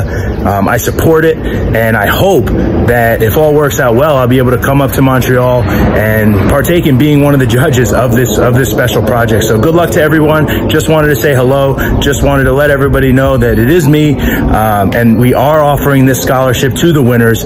So um, you can read into it whatever you want, but you've heard it straight from the horse's mouth. It is true. And again, good luck to everyone, and hopefully see you soon. Hey, this is Brett the Hitman Hart, and I want to wish all the best to Jock Rougeau and his Wrestling Academy 2022. I know they got a big event coming up, a big contest, and a great opportunity for wrestlers across Canada, men and women, to train and maybe win $5,000 and ultimately get a chance to train with QT Marshall and the Nightmare Factory and maybe get a chance to maybe wrestle for AEW. But all I know is this is a great opportunity for every young wrestler, and I want to just thank Jock Russo for putting the idea together. I hope it works out really well, and may the best wrestlers win. And listen, all you young guys in Canada, the Wrestling Academy is the place you need to be. This guy's going to get you on the path to the big times. Listen to what he's saying, work hard, and don't take no shortcuts. You too will be a WWE next. Work hard, guys. Alors, le mois passé, comme je te disais, là, je m'en vais à Nick Drossus. Ouais. Puis je m'en vais faire l'entrevue, puis je lui demande de faire jouer le, le nouveau vidéo de QT Marshall. Puis quand tu vas le voir, tu vas le recevoir, tu vas comprendre, c'est que QT Marshall, il dit dans la vidéo qu'il me donne plus maintenant une semaine, il donne trois mois à mes gagnants. Oh mon Il Dieu, donne OK. trois mois. Fait que mes quatre gagnants, ils vont passer trois mois au Nightmare Factory. Fait que là, là Wow. c'est plus comme la première journée que tu sèche, puis la- la- le, mois après, le mois après, c'est que tu as une semaine pour te faire valoir. Là, quand tu es là trois mois, ça veut dire que pendant un mois, là, il, là, il est rendu après un mois, il t'appelle- il c'est plus M. Marshall, c'est QT. Puis, euh, mettons, la personne qui est là, mettons que c'est, je te donne un exemple, là, c'est Cici qui est là, mais là, la, une des femmes, c'est Cici, mettons, là, je te prends par hasard. Puis là, ben, il va, c'est plus euh, Madame Gavalis, c'est Hey Cici, how you doing? Puis là, après deux mois, là, c'est des femmes. Puis après trois mois, là, c'est des lutteurs de la AEW qui s'en vont là s'entraîner là, parce qu'ils sont tous basés à Atlanta. Fait que là, ils s'en vont au Nightmare Factory, puis ils connaissent le talent. Ça fait trois mois qu'ils est voué. On là. veut aller, Fait ouais. que là, c'est rendu des amis, là. Fait que là, c'est rendu peut-être qu'il y a des lutteurs qui vont venir à côté de la reine, qui vont dire, hey, regarde, parce que c'est des amis, ils vont dire, essaye ça en place, ou moi, je ferais ça si j'étais tatoué. Puis, tu sais, il y a deux, y a deux critères pour réussir dans la lutte. J'ai toujours dit, moi. C'est comme dans le hockey. C'est pas toujours ce que tu sais faire, c'est qui tu connais. Puis l'autre affaire, c'est être à la bonne place au bon moment. Alors, quand que je te dis que quand ça fait trois mois que tu es au Nightmare Factory, puis j'ai quatre de mes gagnants qui vont être là pendant trois mois de temps, T'imagines-tu comment est-ce que j'ai une chance qu'il y en ait peut-être deux là-dedans qui aient réussi comme Kevin Owen, puis comme d'autres qui vont réussir à être dans la grosse ligue? Fait que ce tournoi-là qu'on fait en ce moment, est tellement, tellement important. Imagine-toi quand j'ai annoncé ça, quand ils ont vu ça il y a un mois, euh, Jody Taylor à Vancouver, puis Chad Daniels à Winnipeg, puis Chris Dunn à l'autre, puis tout le monde, puis Jeremy Prophet, qui est un des beaux prospects à Montréal. Il y en a tellement des beaux prospects partout. Mais imagine-toi quand ils ont vu ça, la nouvelle annonce, que QT Marshall, il disait, je vous donne trois mois à votre école. Fait que là, ce qui est arrivé, là, dans tout ça, cette affaire-là, depuis huit mois, c'est qu'on est devenu un petit peu le pet project à QT Marshall. Il est comme là, là il, a, il a parti d'une journée à une semaine à trois mois. Fait que lui, là, il a tellement eu des, de la valorisation de moi partout à travers de la planète qu'il veut nous le remettre. Fait que c'est tous les lutteurs qui ont, qui ont décidé de joindre la Lutte Académie il y a huit mois, qui en avaient des sceptiques, puis il y en avait qui disaient Ah non, ça sera pas bon, faites pas ça. Puis là, aujourd'hui, on est assis parce que les quatre gagnants s'en vont passer trois mois de temps là-bas au Nightmare Factory. Oui, parce que, genre, il y avait, on va se le dire, puis écoute, je, je, je, pense pas que je ferais ma job si je te posais pas la question, mais tu sais, parce qu'à un moment donné, il est sorti des affaires aussi là, au sujet de visa potentiel de travail. On était dans la pandémie, tout le kit. Ça, c'est tout, ça a tout été réglé, ce que je comprends, ce que tu me dis. Là. Surtout si euh, QT, euh, il parle de trois mois. Là. Non, non, non, il n'y a rien. Mais non, tu as le droit d'aller en vacances trois mois aux États-Unis. OK. Fait que c'est pas un problème. C'est ça, là. C'est ça le point. C'est pas un problème. Tu as le droit de prendre ton sac, aller pour trois mois. Tu as le droit d'aller six mois aux États-Unis si tu veux. OK. Puis, puis revenir. Il y en a qui le font l'hiver. Il y en a qui partent l'hiver, ils appellent ça des snowbirds. Oui, oui, oui, absolument. Pas, ils vont pas travailler. Puis l'important, c'est qu'ils travaillent pas là-bas, ils sont pas payés. Mais ce qu'ils ont, par exemple, c'est un cadeau qu'ils ont. C'est un cadeau de 18 000 US qu'ils ont les quatre gagnants. Tu comprends-tu? Fait que là, ils s'en vont là. Ils vont falloir qu'ils payent leurs dépenses. Ils sont pas payés pour ça. Okay. Mais moi, je leur donne 5 000 aux gagnants. Ils ont quatre gagnants qui ont 5 000. Fait qu'ils prennent leurs 5 000 s'ils sont sérieux. Puis ils s'en vont là-bas pour passer trois mois. Ou ils mm. prennent leurs 5 000 puis ils disent à un autre d'y aller à leur place. ouais, ouais, ouais, non, c'est... c'est mais, mais, mais, là que tu vas voir les sérieux puis les moins sérieux. Okay. Puis l'autre chose, il faut qu'on règle, il faut que tu comprennes aussi, là. C'est qu'il y en a qui disent beaucoup, Hey, mais c'est le, les papiers, tes auras pas J'ai pas de papier, n'y a pas de papier du tout. Mais je peux te dire une chose, j'avais pas de papier non plus quand j'étais allé pour Vince McMahon le rencontrer en 1986, quand j'étais allé à Stamford, Connecticut. Mais quand que lui a vu notre travail, il a espionné notre travail, puis il a aimé ce qu'il a vu, il s'est débrouillé pour avoir des papiers. Oui, c'est ça, là, parce que l'employeur potentiel peut se, se doit se charger de ça aussi dans ces cas. C'est pas mon problème à moi. L'affaire qu'il y a, c'est que les Américains sont une drôle de, de nationalité. C'est des gagnants, eux autres, puis ils sont tellement fiers, c'est fou comment ils sont, la mentalité est différente. Mais eux autres, ils ont une chose qu'il faut que je te dise, c'est quand ils veulent quelque chose, ils l'ont. Mm. Puis si on s'en va là-bas, puis j'emmène quatre talents, puis maudit qu'on a du beau talent, si tu vas voir luttacademy.ca sur mon site Internet, va voir toutes les, les, les, vidéos qui sont là de tout le monde, tu cliques là-dessus, tu vois une entrevue, tu vois en action, tu vas voir qu'on a du maudit beau talent là-dedans. Puis moi, je crois sincèrement que QT Marshall va tomber en amour avec une coupe des talents qu'il y a là-dedans, des quatre qui vont aller là, et je crois sincèrement, j'ai pas de preuves, je parle à travers de mon chapeau, mais je pense qu'il y en a deux qui vont réussir au moins, qui vont se faire recruter, puis ils vont avoir leur papier après. Ouais, ouais, c'est ça. Ils s'en vont pas travailler de toute façon. Là. Ils s'en vont en vacances, ils Ah, s'en ouais. vont juste s'entraîner, ils s'en vont dans une académie de lutte pendant trois mois. ouais, ouais. Steve, pour- excuse-moi, Jacques, Steve, tu voulais ajouter quelque chose? Oui, ben moi là, écoute, je veux qu'on en parle là, justement de la de Lutte Académie.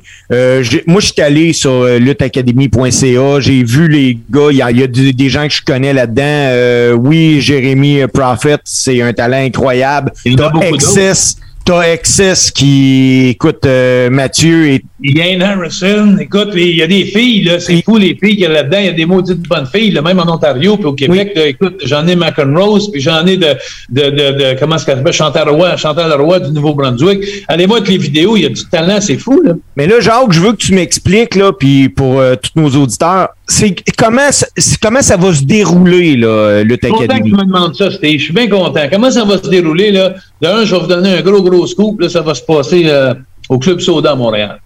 Ça va, ça commence le 15 de mai. Puis euh, après ça, la première ronde, ça va être le 15 de mai. La première ronde, ensuite, une autre première ronde va être le 24 de juin. Euh, Le 26 de juin. Puis après ça, les, les rondes secondaires, ça vient juste au mois de juillet. Puis après ça, la finale, ça va être au mois d'août. Ça va, parce que là, qu'est-ce qui va arriver, c'est que ça va marcher comme les deux, les mondes que j'ai matchés ensemble pour les combats. Il n'y a, pas personne que c'est important qui, qui gagne, qui, qui perd. Ça ne sera pas voté par les perdants et les gagnants. Ils vont flipper un 30 sous dans le vestiaire pour savoir qui, qui gagne, qui, qui perd. Ça, c'est pas important. Ils vont être jugés par leur charisme, par leur habilité dans l'arène, par leur sur le micro, comment est-ce qu'ils sont. Puis le fun là-dedans aussi, je sais que je vais aller vite, là, j'espère que je ne te perds pas là-dedans, c'est que les 400 personnes qui vont avoir là au Club Soda vont recevoir une carte en rentrant. Puis c'est eux qui vont voter. Pour savoir qui qui garde et qui qui part. Puis ensuite de ça, tu vas avoir des matchs en équipe, tu vas avoir des matchs toi contre toi. Puis les matchs toi contre toi, là, le monde va pouvoir voter, mais deux dans cette équipe-là, puis un dans l'autre équipe. Tu comprends-tu? Fait que ça, ça, ça, va toujours être voté par le public. Puis ça, c'est 40 du monde qui vont voter, ça va, il va y avoir des juges aussi, des juges, des, professionnels, du monde qui connaît la business, un peu comme toi, Steve, que tu pourrais facilement être un juge. Mais donc, l'histoire écoute, c'est que ça va être du monde qui connaît la business, qui vont voter à 40% mais le fun là-dedans, c'est que depuis six mois, je parle à travers la planète, à Londres, à Liverpool, en Australie, à Perth, partout, puis je dis au monde, préparez vos téléphones, parce qu'à 60 c'est le monde qui vont texter. Ils vont pouvoir texter pour savoir qui. Même chose que ceux qui sont en foule. Décide qui tu veux qui reste, puis décide qui tu veux qui part.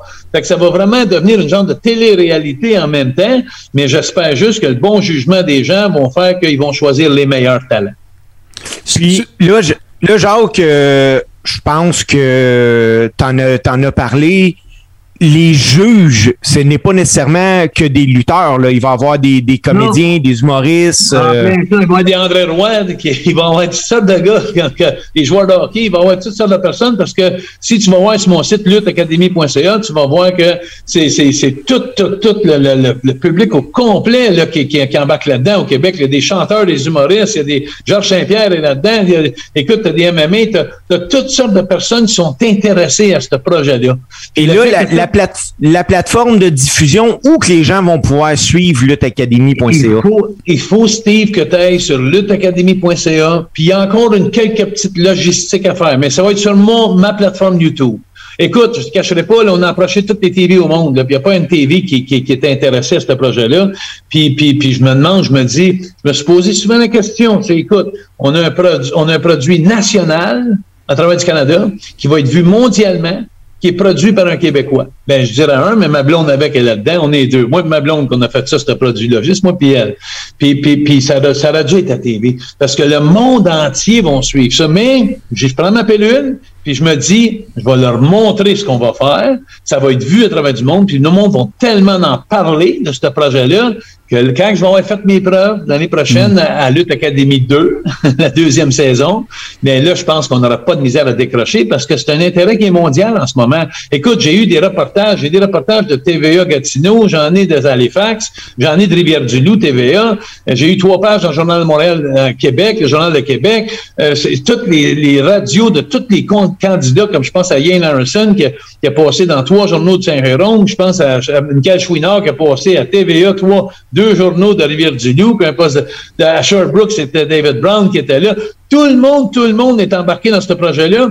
Puis j'attribue ça, moi j'attribue ça à la pandémie. Parce que le monde était comme, il n'y avait rien à faire. Puis moi, ça fait huit mois je travaille là-dessus. Là. Mm. Mais pendant que le monde était chez eux, puis il y a pas, on ne pouvait même pas assister à une game de hockey, puis, puis même ceux qui pouvaient assister, ils ne voulaient pas écouter le Canadien cette année. J'ai une question, Jacques. Est-ce que, est-ce que dans les objectifs, puis écoute, là, hein, je, je, libre à toi de, de, vouloir garder ça confidentiel, mais je te le demande pareil. Est-ce que Fight TV a été approché là-dedans? Est-ce qu'ils ils vont regarder ça, j'espère, ou? Ben, j'ai pas. J'ai, moi, écoute, là, moi, j'étais un gars de terrain, j'étais un gars de promotion, j'étais un gars de. de, de euh, je suis capable de, de, donner un méchant beau contenu, mais, mais dans le marketing, je suis moins bon. tu sais, je sais pas. Non, non, non, mais je comprends, là, j'ai pas, j'ai pas été des, j'ai envoyé des emails, on a envoyé des emails au poste de TV, tout ça, mais tu sais, il en reçoit des millions des millions. Mm. Mais, mais, mais tu sais, moi, je dis toujours que c'est là fait la demande. À un moment donné, qu'est-ce qui va arriver? C'est qu'ils vont tellement en entendre parler que là, à un moment donné, ils vont se revirer, ils vont dire Hey, toi avec, tu parles de ça, et toi avec, c'est quoi cette affaire-là? Puis c'est eux autres qui vont venir à moi. C'est pas moi qui va aller chercher. Et puis moi, moi fait que je vais payer mes 12, je vais dire comme on dit, je vais payer ah, mes ouais. Mais en attendant, je m'amuse comme un petit bébé, puis je fais. Puis, puis la fin là-dedans, là, il faut que vous compreniez tout le monde, c'est que moi, là, c'est la ma vie, c'est la lutte. Ma passion dans ma vie, c'est la lutte. J'ai tombé mort a trois ans quand mes trois fils ont lâché la lutte parce qu'ils m'ont fait comprendre. Ils ont dit, Père, c'est ton rêve, c'est ta passion, c'est pas le nôtre on l'a fait pour toi pendant 20 ans, mais nous autres, on, veut, on, a une vie à vivre. Puis je le respecte au bout, au bout. Puis quand c'est arrivé ça, j'ai vendu mon arène, j'ai fermé mon école de lutte, j'ai fait mon dernier match au Parc Jory avec mes trois fils en équipe. J'ai fini ma carrière, mais j'ai tombé en grosse dépression. J'ai jamais dit à personne. Pas après ça, le COVID est arrivé. Après ça, mais j'avais plus de raison de vivre. Enlève-moi de la lutte dans ma vie. Oublie ça, là, mm. depuis l'âge de 4 ans, je suis là-dedans, j'ai sonné un an. Mais je ne vis que pour la lutte. J'ai toujours vécu pour ça. Mais là, avec ce projet-là, je suis redevenu comme en vie. Je revis la vie, la vie est belle. Fait que, puis en plus de ça, je passe le flambeau, la torche. Le, le, le, le, flambeau, comme on dit, à, à tous les jeunes que moi, quand j'avais 15, 16, 17 ans, puis 18 ans, puis 20 ans, puis que j'aurais aimé ça avoir une short, une, une porte d'entrée, j'aurais aimé ça être populaire, j'aurais aimé ça faire de l'argent, je leur offre toute cette opportunité-là. Alors, je revis, je fais de l'empathie avec eux autres en même temps. Je le revois quand j'ai annoncé QT Marshall une journée, puis une semaine, puis trois mois.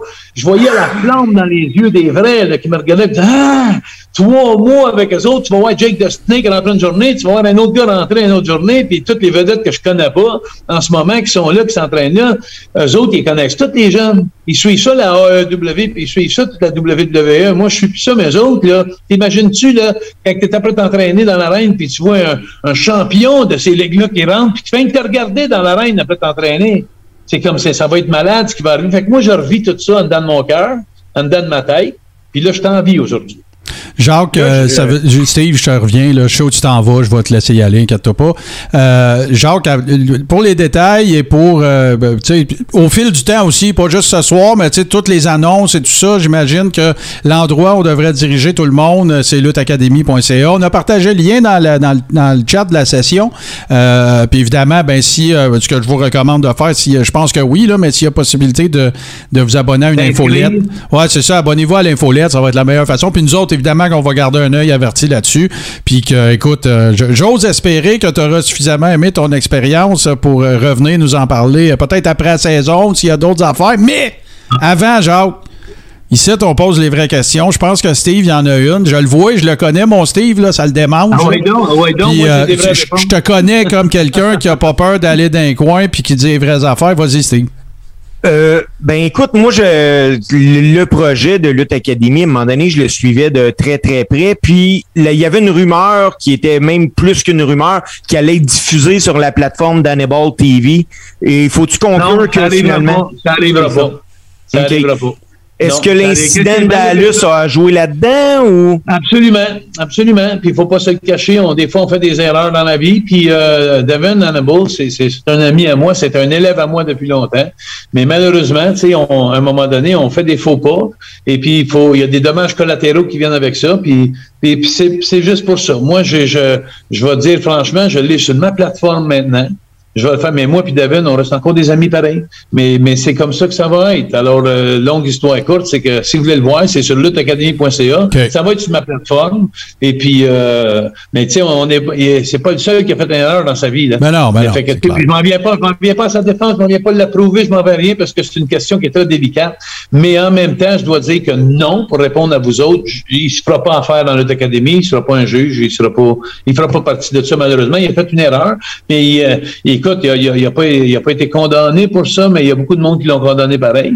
Puis lui, il a sa version des choses, puis euh, d'autres gens que ont des versions différentes. Mais moi, une chose que je sais, c'est que je vais toujours, toujours. Hey, écoute, il y a tellement de monde à moi qui, au début, des haineux, là, des haters qui me disent. Hey, va, va pas là, va pas là, va pas là. Puis regarde, il y en a qui se tordent les doigts là. là. Je devrais voir le monde qui me rappelle, qui me disent là, depuis qu'ils savent que c'est trois mois qui vont passer. Parce qu'il y en a qui ont, qui ont des préjugés, puis il y en a qui, qui font des, des, des- qui disent des choses, mais j'ai quelques-uns de, de, de, de- beaucoup de mes talents d'ailleurs, qui sont encore avec moi, qui ont répondu au haineux, puis qui ont dit Écoute, moi, je vais rencontrer Jacques Rougeau, puis je vais apprendre à le connaître comme il est. Puis c'est, de me le juger par qu'est-ce que je connais et non qu'est-ce que le monde dit. Parce que tu connais l'affaire qui que ça marche, 10 personnes en ligne, quand tu souffles dans l'oreille d'un, tu dis quelque chose, quand ça arrive au bout de la ligne, c'est même plus la même chose qui s'est dit, puis c'est même plus la même chose qui Non, est non, arrivée. mais, mais Jacques, ça se peut-tu, ça se peut-tu que, sais, moi, je te, je te connais, euh, je te connais, toi, tu me connais pas, mais moi, je te connais depuis longtemps parce que je te le dis, il n'y a pas une show interview que tu as faite ou un podcast que tu as donné que j'ai pas écouté. Fait que j'ai le sentiment de te connaître un peu. Est-ce que ça se peut? C'est une question, j'affirme rien. Que, tu sais, l'ancien coach, tu sais, le gars qui, tu sais, euh, quand cette situation-là est arrivée, parce qu'il y a eu une vidéo qui a circulé, là.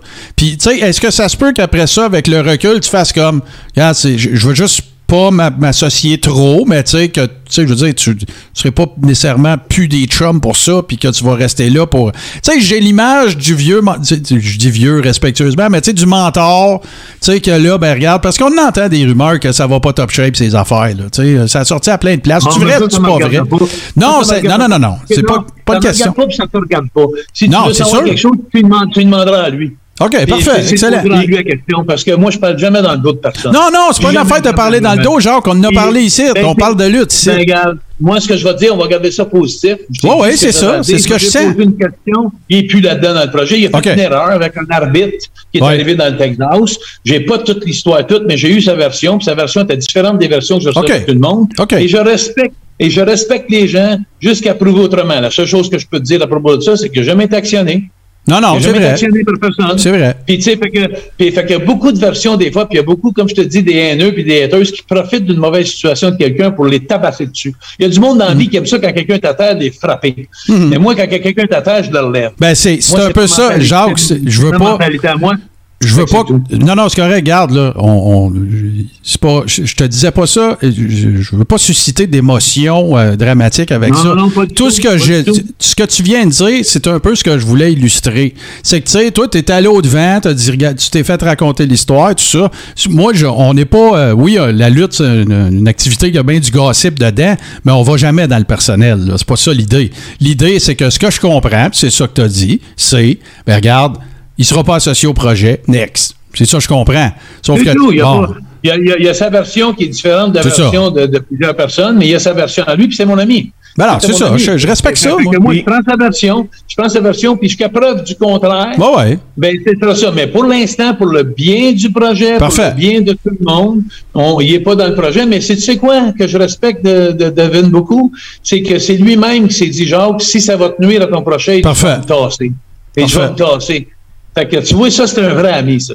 Non, non, je respecte ça. Ouais, vas-y, Steve. Avant de conclure, là, Jacques, moi, je vais tout faire avec mes, mes acolytes pour conclure un deal avec toi que le gagnant, les quatre gagnants de lutteacademy.ca, ça va nous faire plaisir de les ben recevoir dans le Coréron. Absolument. Pour lui donner une vitrine.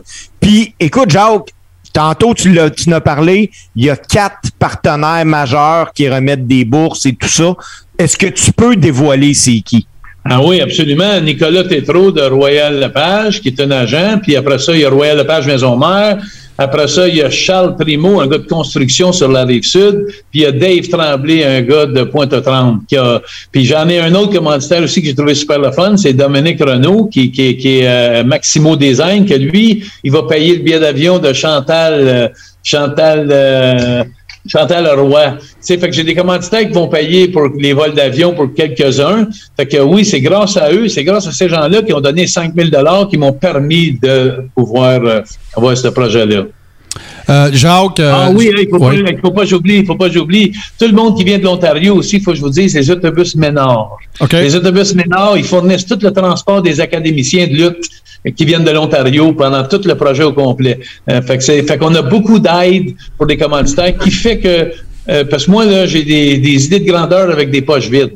Fait que, fait que, fait que ça m'a pris, ça m'a pris beaucoup, beaucoup d'aide et de commanditaires pour réaliser ce beau projet-là. Et, mais savez-vous, c'est qui mon plus gros commanditaire de tout, tout, tout, tout? Mon plus gros tête de tout, tout, tout, tout? Elle s'en va, là, elle se déplace, c'est ma conjointe. Elle aime pas ça que je tourne la TV puis que je la monte. Là. Ah. Mais si ça n'avait pas été de, ça pas été de elle, je serais pas assis ici aujourd'hui. Puis tu sais, je te le jure, parce que des fois là, que j'ai voulu me décourager.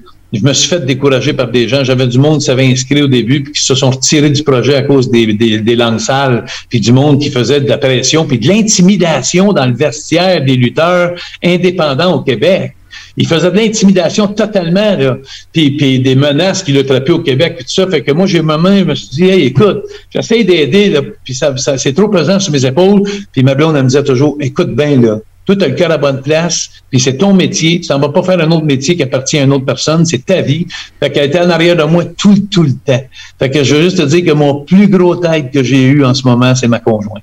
Jacques, euh, évidemment, euh, avant de te laisser, je vais te dire un énorme merci. Je veux surtout te remercier de, écoute, euh, euh, tu sais, dans le Coréron, nous autres, on, on, est fiers de dire qu'on jase de ce qu'on pense être les vraies affaires, puis tu nous as pas déçus parce que, comme tu l'as dit avant qu'on commence, on n'était même pas encore en live, tu as dit si tu as des questions, j'ai des réponses, ben c'est exactement ça que tu as fait, puis je t'en remercie beaucoup. Lutteacademy.ca, tout le monde, les commanditaires sont là, les prochaines étapes. Fais juste nous rappeler une dernière fois, genre, que la, la prochaine date où ce qui se passe quelque chose, euh, c'est le 26 mai, c'est ce que tu as dit? Le 15 mai. Le 15, mai, pardon, pardon. Le 15 mai, puis après ça, ben écoute, euh, je sais pas si tu sais, j'ai été choisi, on est associé avec Montréal Care, les, les itinérants. Euh, ils m'ont choisi porte-parole à Montréal Care cette année, donc on va essayer de remettre de l'argent avec eux autres dans le projet. Puis l'autre chose aussi, c'est que, il n'y a pas longtemps, il y a à peu près deux semaines, on m'avait choisi aussi au Québec pour le Pink Shirt Day, la journée où c'était la journée où toutes les écoles anglaises portaient du rose. OK parce qu'un petit enfant de 12 ans qui s'avait pris la vie et puis qu'il y avait à cause d'intimidation, il n'y a pas une dans le vestiaire de lutte, il y en a, il y en a partout. Il y en a dans les écoles. Puis, puis, puis moi, ils m'ont choisi comme porte-parole parce que pendant 20 ans, j'ai donné des conférences dans toutes les écoles de la province de Québec. Euh, j'ai fait ça parce que j'essayais de me soigner moi-même de ce qui m'est arrivé de mon incident. Fait que moi, je suis tellement fier parce qu'il va y avoir beaucoup des jeunes des écoles qui vont venir assister à Lutte Académie. J'ai du monde qui va acheter des billets pour eux autres, puis qui vont venir assister avec les autobus ménors, puis tout ça, puis comme je te disais. Fait que c'est un projet qui, que, que c'est l'amour de ma vie, ce projet-là c'est aussi aider les lutteurs canadiens d'un bout à l'autre à avoir une, chance, une belle visibilité depuis huit mois sur mon site Internet mondialement, parce que je fais des podcasts mondialement. Puis c'est aussi aider les itinérants. Parce qu'on a tous des préjugés. Moi, j'étais le premier avant que je devienne porte-parole, que je me disais, hey, ces gars-là, moi, je veux pas aider ça. Pendant tout, ils s'aident pas eux-mêmes. Hmm. Quand je suis allé coucher avec les, les bébites là-dedans, j'ai passé la nuit là, puis je suis allé jaser avec des docteurs, puis avec du monde que sa femme l'avait divorcé, puis était dans la rue, j'ai compris que ça pouvait m'arriver à moi aussi. Fait que, tu sais, j'avais des préjugés qui sont tous partis avec les itinérants. On a tout, on peut tout y arriver, on peut tout passer par là. Fait que là, on va les aider. Puis, bien, l'intimidation, comme je te dis, les mm-hmm. bullying, puis tout ça, moi, j'ai toujours été contre ça, tu sais. On va revenir avec l'histoire des bulldogs, puis avec tout ce qui se passe dans le monde de la lutte, c'est ingrat. Mm-hmm. L'intimidation, il y en a beaucoup. Alors, c'est un projet que, c'est un projet de bonté c'est un projet de bonne chose. Fait que, tu sais, c'est pour ça que je suis tellement, tellement fier euh, d'avoir mis ce projet-là. Puis là, je peux t'assurer que les années à venir, il va y avoir d'autres luttes académies. Bon, ben excellent. Ben Jacques, euh, je suis pas mal certain de me faire le porte-parole de tout le monde pour te dire un énorme merci. Que tu sais, des fois, Jacques, euh, sûrement que tu, disais tantôt euh, que des fois tu rencontres des workers dans les, les Comic Cons puis tout ça, les conventions, puis tu sais que autres viennent. Ben regarde, moi ça m'est déjà arrivé de rencontrer des gens que je suis depuis très longtemps et dont je suis fan puis être déçu. Ça n'a pas été le cas à soir. Fait que merci beaucoup, Jacques. Merci d'avoir été là. Puis euh, écoute, on, reste en contact. Nous autres, on va faire ce qu'on peut pour donner un coup de main, euh, évidemment. Allez faire un tour, euh, les amis, sur lutteacademy.ca. Inscrivez-vous à l'infolette pour savoir ce qui va se passer. Puis évidemment, toutes les informations relatives à comment vous allez pouvoir participer, ça me semble être très interactif, vous les aurez sur lutteacademy.ca. Un affaire qui est le fun, Martin, qui est tellement le fun pour moi aussi, il faut que je vous dise, c'est quand je suis allé dans le Comic-Con en fin de semaine, mm-hmm. que c'était les Nasty Boys ou que c'était les Beverly Brothers ou que c'était Undertaker que j'étais chanceux. Mais tout le monde à qui j'ai parlé aux États-Unis sont au courant de luttacadémie.ca. Bon, ben, tu dois faire de quoi de correct. Fait que là, autrement dit, le monde entier de la lutte, le monde entier, en Australie, partout, ça veut tout savoir qu'est-ce qui va se passer, puis ils trouvent ça tellement formidable qu'est-ce qui se passe au Canada. Fait que moi, la seule chose que je peux vous partager en, en vous disant, vous autres, que vous m'aimez, que vous m'aimez pas, c'est pas important, mais soyez fiers du Québec et de tous les lutteurs qui sont sortis de là. Et sur les 42 candidats qu'on a en ce moment, il y en a 21 qui viennent du Québec. Sur le 42 au Canada. Fait que, tu sais, je peux juste dire qu'on a une bonne chance de se faire encore une fois valoir à travers du monde entier de la lutte si on est chanceux. Fait que soyez fiers de ce projet-là. Ben, excellent. Puis, euh, bien fier de t'avoir reçu aussi, mon cher. Puis, porte-toi bien, puis on va suivre ça de très près, puis on va donner le coup de main euh, quand ça va être requis. Au plaisir, merci beaucoup. Salut Jean, merci, Jean. On, on, fait une petite pause, euh, nous autres les amis, puis on va revenir tout de suite après.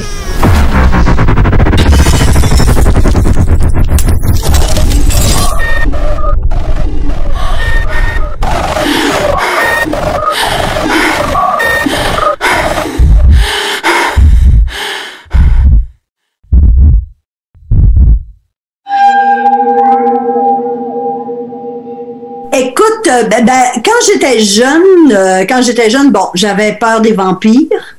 Alors, euh, j'ai dormi longtemps, mais j'étais petite, là. Tu sais, je veux dire, c'était le début des vampires, C'est là où ça a commencé, tu sais, quand je suis née, moi.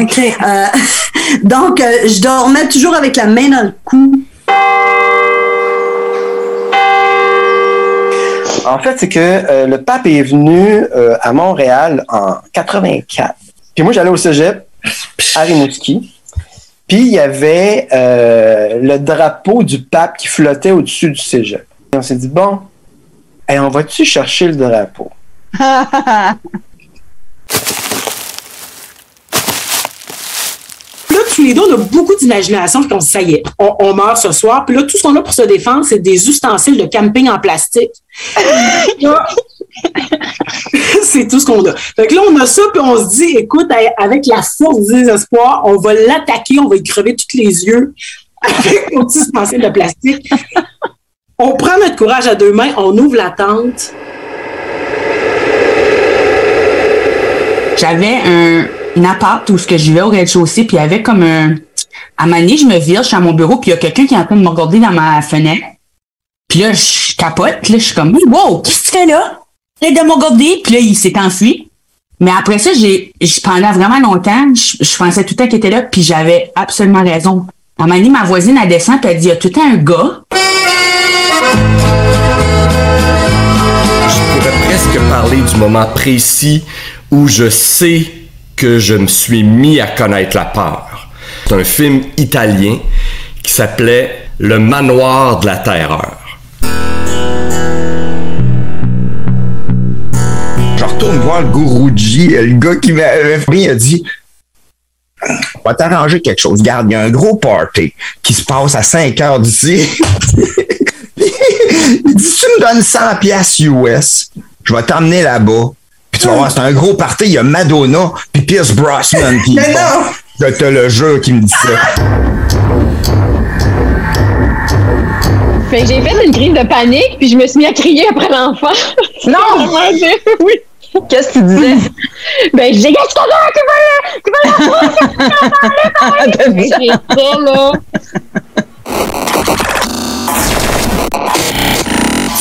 Les lunettes sont de même. Les lunettes d'un sont de croche. Puis là, là, son regard me dit Hey, s'il vient pas me chercher, je meurs. Et euh, quand il a sorti de l'eau, ben, il y avait deux morceaux son dentier, parce que j'ai quand même donné un coup de coude. J'ai pété à la gueule. C'est vraiment. Soudainement, la porte arrière du bar ouvre. Il y a huit gars habillés tout en noir avec des lunettes. Un, un chacun se mettre à un, un endroit spécifique, comme ça, avec les lunettes, ils disent pas un mot. Mais voyons, c'est style. Intimidant, là, comme, euh, OK, euh, attends, euh, euh, fait que là, ben, Elle monte l'escalier et il n'y avait pas de fenêtre. Tu sais. Et à un moment donné, elle me crie, fais attention. Et là, je me retourne, puis il y avait un, un gars en arrière qui avait une chaîne de bicycle dans les mains. Qui il a eu le temps de la cacher. Écoute, il, il, il m'étranglait, c'est- C'était c'était assez clair.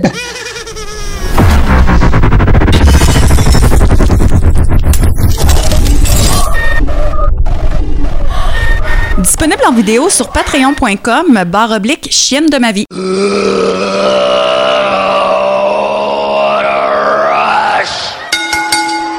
On transmet nos plus sincères remerciements à Jacques Rougeau de, cette, euh, de, de nous avoir accordé autant de temps, d'avoir répondu aux questions euh, et de, de- justement de se présenter à la plaque, hein, puis de pas euh, de pas je- je- je- ben honnêtement là, puis Jacques est plus là, mais je, veux pas qu'il ça va ça va être dans le show ce que je m'apprête à dire là, mais je pense pas qu'il s'attendait nécessairement à ce qu'on discute de ça. Puis regarde, quand on l'a fait, j'ai senti un petit peu de pushback. Mais tu sais, c'est ça. C'est ça, se dire les vraies affaires. Puis regarde, je suis content que ça soit fait. Je suis content que ça soit réglé. Moi, euh, tu sais, je veux dire, on, a, on, a, on a parlé de, d'Hannibal, puis on n'en reparlera pas toute la veillée. Sauf que, tu sais, regarde, je, je, je pense qu'on a dit ce qu'on avait à dire sur l'incident sur euh, aussi sa plateforme. Tu sais, moi, j'ai pas peur de le dire. Là, j'ai, regardé énormément de shoot interviews que c'est Hannibal qui a fait. Puis depuis cet événement-là, je peux vous le dire, j'en ai pas regardé. Euh, Est-ce que ça veut dire qu'on devrait plus? Est-ce que ça vous appartient? C'est vos affaires à vous autres. Mais je suis content qu'on ait euh, fait le tour de ça. Luttacademy.ca, aller faire un tour. Puis là, ben, les boys, ça va être un show quand même un peu déjanté par rapport à, habituellement. Là, faut tout de suite que on va, on va faire un peu d'actualité. On va avoir Scrap Armenia. On a deux tonnes. Euh, je, je faut que je vous dise que j'ai pas eu le temps de finir AEW Revolution. Et il faut que je vous dise, avant que vous divulgachiez quoi que ce soit, je suis rendu à la fin du combat MJF CM Punk. Il doit rester. 5 minutes, là. Martin, moi, faut que je te dise que je l'ai pas vu pantoute à date. Bon, parfait, excellent. Bon, bon on n'en parlera Parce pas. on en qu'hier- reparlera. Hier, moi, j'ai ce que j'ai fait, j'étais à Place Belle avec mon Ouais, ouais, adolescent. ouais, ben oui, je sais, j'ai vu des photos pis tout. On a tripé comme des malades. C'était vraiment le fun. On a eu vraiment une belle soirée. Puis je vais vous en parler un petit peu tantôt. Là. Euh, Je vais prendre un petit cinq minutes pour vous parler de ça. Donc, Revolution, je l'ai pas vu pas fait tout. que- À part que j'ai vu une coupe de commentaires passer sur les réseaux sociaux disant c'est rendu qu'il y a plus de scènes et pay-per-view de la AEW que dans un gala de la UFC. Bon, ben en tout cas, euh, comme je te dis, je, je, dirais rien. Je, je veux pas divulgacher quoi que ce soit. Par contre, euh, ce que je peux euh, ce que je peux assurément dire, c'est que oui, effectivement, ça, ça a créé pardon, beaucoup, beaucoup de buzz. Fait que on verra, on verra que le, moi je vais, je le finir. Évidemment, j'ai regardé, j'ai déjà regardé quelques matchs, mais je veux parler d'une affaire. OK? Parce que vous n'avez pas besoin d'avoir vu euh, ou d'être en train de regarder AEW Revolution pour parler de ça. Mais moi, je m'excuse, là.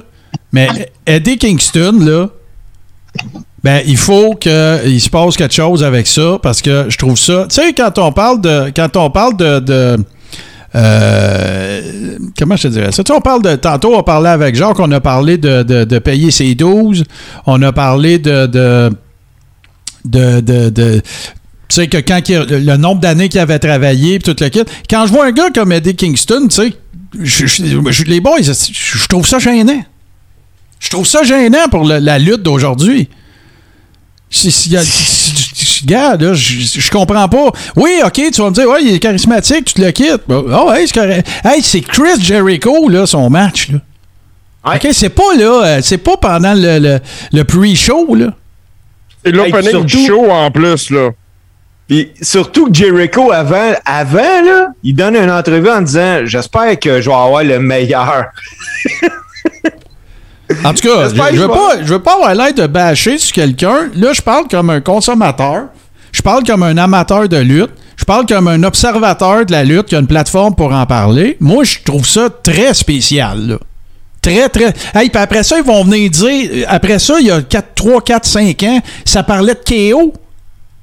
Ah non, mais non, hey. Hey, hey, c'est on ça. est ailleurs, là. On est ailleurs complètement, là. Écoute, surtout que je veux rien enlever au gars, mais il est à des lunes d'avoir le talent de Ben KO, oui, là. assurément. Il est, il est écœurant sur le mic, mais KO aussi est écœurant sur le mic. C'est juste un, c'est des styles différents. Là. Ouais, mais c'est c'est juste une mec qui score, euh, c'est un problème aussi, là. En tout cas, je, je, je, je suis assommé. Je suis pas mal assommé, là. Puis euh, je, je veux pas, comme je dis, je veux pas rien euh, non plus euh, divulgacher pour qui que ce soit. Mais en tout cas, vous regarderez ça. On va en reparler. On fera le play-by-play, euh, ou en tout cas le, le match par match dans le prochain show. Euh, si ça vous tente, on verra ça. Mais il veut. Gislain qui dit il veut devenir le prochain Mabel. Je pense pas. Mais Martin, Ouais, vas-y, si moi j'ai vu Revolution au complet. Ouais. Euh, finissez-le. Ça vaut la peine qu'on en parle la semaine prochaine. Ouais, ouais, bon, ben parfait, pas de problème. Ça, c'est réglé. Autre, euh, dans, des, dans, euh, dans les nouvelles, euh, ben, moi, je trouve ça très, très. c'est dû. Un des meilleurs big men de l'histoire de la lutte. Vader va aller au Hall of Fame, Leon White. Un, ancien, d'ailleurs, ancien joueur de la NFL avec les Raiders d'Oakland, qui a une, qui a une bague du Super Bowl, hein, by the way. Et qui a fait ses débuts. Un autre qui a fait ses débuts à la AWA et qu'ensuite, il y a eu une gigantesque carrière au Japon aussi. Euh, c'est dû à des problèmes euh, cardiaques. D'ailleurs, on en parlait tantôt de, de, d'Hannibal, mais une de ses dernières shoot interviews qu'il a donné, c'était sur la plateforme d'Hannibal. C'est pas mal intéressant. il fait vraiment le, tour au complet de sa carrière. Fait que euh, très heureux d'apprendre ça. C'est pas mal cool. Sinon, ben écoute, il y a, euh, moi j'ai manqué un peu de temps la semaine dernière au niveau des, des tu sais, tout a pas mal tourné, tourné ou en tout cas gravité autour de Revolution, hein, parce que le build-up a quand même été super bien fait. Enfin un vrai bon long slow burn entre MJF et CM Punk. Tu sais, pas une affaire de on chicane le lundi puis on est à Mania dimanche, là. Tu sais, je trouve qu'à à- à date, en tout cas, euh, je veux pas te remettre euh, tes paroles dans, sur le nez, euh, Steve, mais tu sais, quand tu disais ça n'a pas d'allure, de- tu sais, là, il est- c'est payant le 20 minutes dans le premier, dans le premier segment de promo, là. Je te l'accorde. Je te C'est- c'est- l'accorde. Voilà, ça valait la peine. C'est bon jusqu'au bout, finalement. Ouais, c'est C'est ça. ça qui est extraordinaire. C'est que le slow burn, là, il a pas brûlé en fou à la fin non plus. Non, c'est ça. C'est que. Puis, moi, je te dis, je ne gâcherai rien, mais la finalité et la transition autour de ça va être géniale. Ben là, euh, arrête de parler, parce que j'ai pas vu la fin du match, puis Steve, il a pas vu le pay-per-view, mais de toute façon, je regardais ça aller, puis j'étais pas inquiet que ça donnerait quelque chose de bon. Parce qu'au niveau booking, j'ai rien à dire. MJF, CM Punk, côté booking, là, sans avoir vu la, finalité du match à EW, rien à dire. Aucun problème avec ça. Euh, fait qu'on va se garder ça. euh, on va se garder ça, les boys, pour, euh, pour le, le- prochain Carréron, l'édition, l'épisode euh, 35. Parce qu'on on, s'est préparé pas mal aussi pour, pour celui-là. Comme on l'avait prédit, je fais le tour rapide des nouvelles. Comme on l'avait prédit, ben, en fait, on avait surtout dit qu'on n'était pas inquiet que William Regal se trouverait une job à partir du, du 90 jours. Euh, puis je suis même pas sûr qu'il était obligé de toute façon parce qu'il n'a pas été releasé, euh, il a été euh, remercié. Rôle majeur pour William Regal dans la, dans la AEW. Rien à ajouter. Écoute, William Regal comme worker, comme, comme administrateur, il a, fait une bonne job. L'autre affaire, j'ai pas eu le temps de lire l'article. Je suis sur Lutte Québec à l'effet que la WWE a déjà tenté de fermer Ring of, Ring of Honor. Ah ouais? Tu sais, je dis, il n'y a pas de surprise là. là. non, c'est ça. Tu sais, c'est- c'est- ce qui serait surprenant, c'est s'il l'avait jamais tenté. Là. Euh, Puis la Ouais, dernière- Ouais, non, t'as as, tout à fait raison. Tu peux pas mieux le dire que ça, effectivement. Euh, Puis l'autre affaire, c'est que euh, il n'y a pas de confirmation de ça. Il n'y a pas d'indication. Mais il va falloir que vous me donniez que ma, ma long shot n'était pas si pire que ça parce qu'il y a eu pas mal de rumeurs, principalement sur les dirt sheets américains qu'il y avait que, que y avait beaucoup d'observateurs qui mentionnaient la possibilité que Cody revienne à la tête de Ring of Honor pour créer une espèce de invasion angle qui a jamais eu lieu, euh, qui a jamais rien donné à la I là. Mais euh, fait que c'est quand même tu sais ça me fait juste un petit vlog qu'il y ait des, des auteurs de Dirt Sheet qui en aient parlé aussi, parce que j'en avais parlé la semaine passée. Mais il n'y a rien que. Y a rien comme. Y a rien de, de confirmé ou que. ça demeure à titre de rumeur parce que euh, il y a eu des annonces qui ont été faites à l'effet que techniquement ça devrait être Tony Khan aussi qui va être à la tête de Ring of Honor. Mais hey, dans le monde de la lutte, là, ça veut rien dire, ça là. là. Et non, T'sais. ça c'est sûr que ça veut rien Ben dire. non, c'est ça. Mais Moi, le- ce que j'ai hâte de voir, c'est un, il va, il va avoir des shows Ring of Honor? Ben, moi, je pense euh, que oui. Je pense que oui. Sinon, pourquoi sinon, c'est quoi que t'as acheté? Deux rings, un truck, puis euh, des contrats Ben, de workers? La- bibliothèque, Martin. La aussi, bibliothèque. peut-être, la bibliothèque. Sauf que. Moi, jamais je vais croire, parce que j'ai vu des certains dirt cheap Hmm. qui parlaient que Tony Khan avait payé ça entre 30 et 40 millions. J'ai fait comme jamais, jamais, jamais. Là. Euh, ça ne vaut pas ça. En tout cas, j'espère qu'il n'a pas payé ça. Surtout quand tu prends en considération que Vince, il y a une couple d'années, il a payé combien? 6 millions? Ben non, le chiffre officiel est jamais, a jamais été révélé. J'ai entendu de 4 à 8. De Le vrai 4 à chiffre- 8, bon. Le vrai chiffre, je le sais pas. Ben, même, même si on irait à 10, euh, c'est non. Non, mais, mais- euh, non, mais je, je t'arrête tout de suite. Moi, moi, il y a une affaire d'après moi. Si.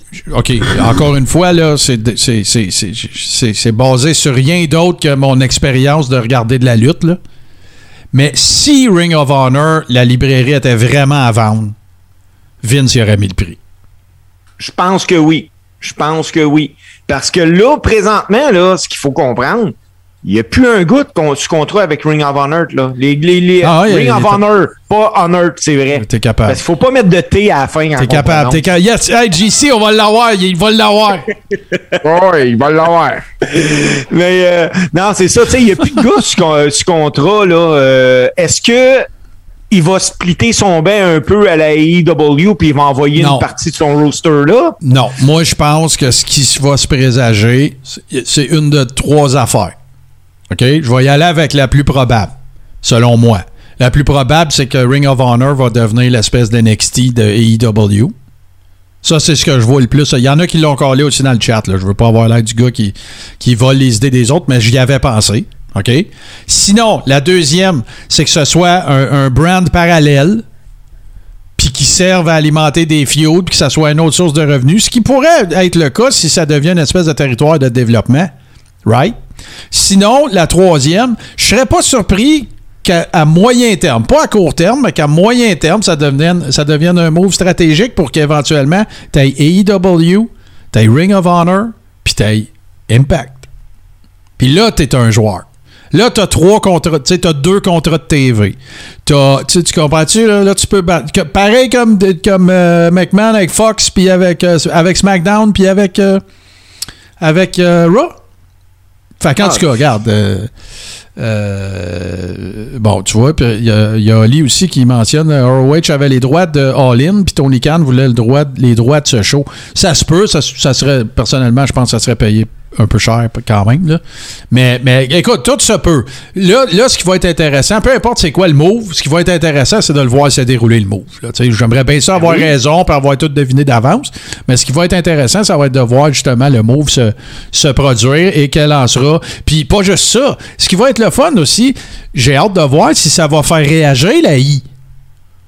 Tu sais, ou c'est euh, business as usual, euh, on continue de bulldozer, euh, puis tout le kit. Parce que, tu sais, tantôt, on parlait de- du fait que la WWE aurait déjà essayé de faire fermer Ring, of Honor. Quand je vous dis, c'est pas une nouvelle, ils en ont fait fermer combien, tu sais, je veux dire, euh, Vince, là, sa stratégie, là, était vraiment simple. Mettons, prends la, AEW, euh, prends la AWA, prends Georgia Champion- Championship Wrestling, prends la seule, le seul, seul que ça s'est pas produit, c'est la WCW, puis c'est parce que c'était backé par Ted Turner à partir de 89-10. C'est que lui, ce qu'il faisait, là, mettons, je te donne un exemple. Junkyard Dog, c'est le gars le plus big dans le territoire euh, Mid-Atlantic. OK? Il signe. Il donne le, il signe le gros chèque, tout le kit, puis après ça, qu'est-ce qu'il fait? Il s'en va euh, dans, dans des arénas de ce territoire-là, puis il book Junkyard Dog. Il a fait ça avec Hogan au Minnesota. Il a fait ça avec tout le monde. Il a fait ça avec Piper en, en Oregon. Piper avait tenu son bout en passant. Euh, il a fait ça avec, tous les workers qui étaient très over dans un territoire. Ben, il est signé, puis après ça, il s'en allait voir les réseaux dans le territoire du- duquel euh, il avait signé le worker. Puis là, il disait, ben regarde, Vern Gagné, te donne euh, 3000 par semaine, m'a donné 4000. Fait que là, eux autres, qu'est-ce que tu penses qu'ils faisaient? Ils, prenaient, faisaient, ils se servaient de Vince comme poteau. Fait que là, ils appelaient Vern. Ouais, là, Vince va nous donner 4000. Ah, ben, m'a donné 5000. Ils rappelaient Vince. Ah, ben, m'a donné 6000. C'est ça qui est arrivé en Californie. C'est ça qui est arrivé dans plein de territoires. C'est comme ça qu'il en est venu à bout. Puis la fameuse histoire du, fameux Black Friday, euh, l'année que Vince, euh, qui était pas en chicane avec Ted Turner, avait acheté les droits de diffusion. Puis que là, euh, Georgia Championship Wrestling était un produit de la WWE. Ben regarde, euh, ça n'a pas marché. Euh, il a revendu les droits avec un très bon profit. Il a revendu les droits à Jim Crockett. Puis il y en a qui disent que c'était ça qui a financé le premier Mania.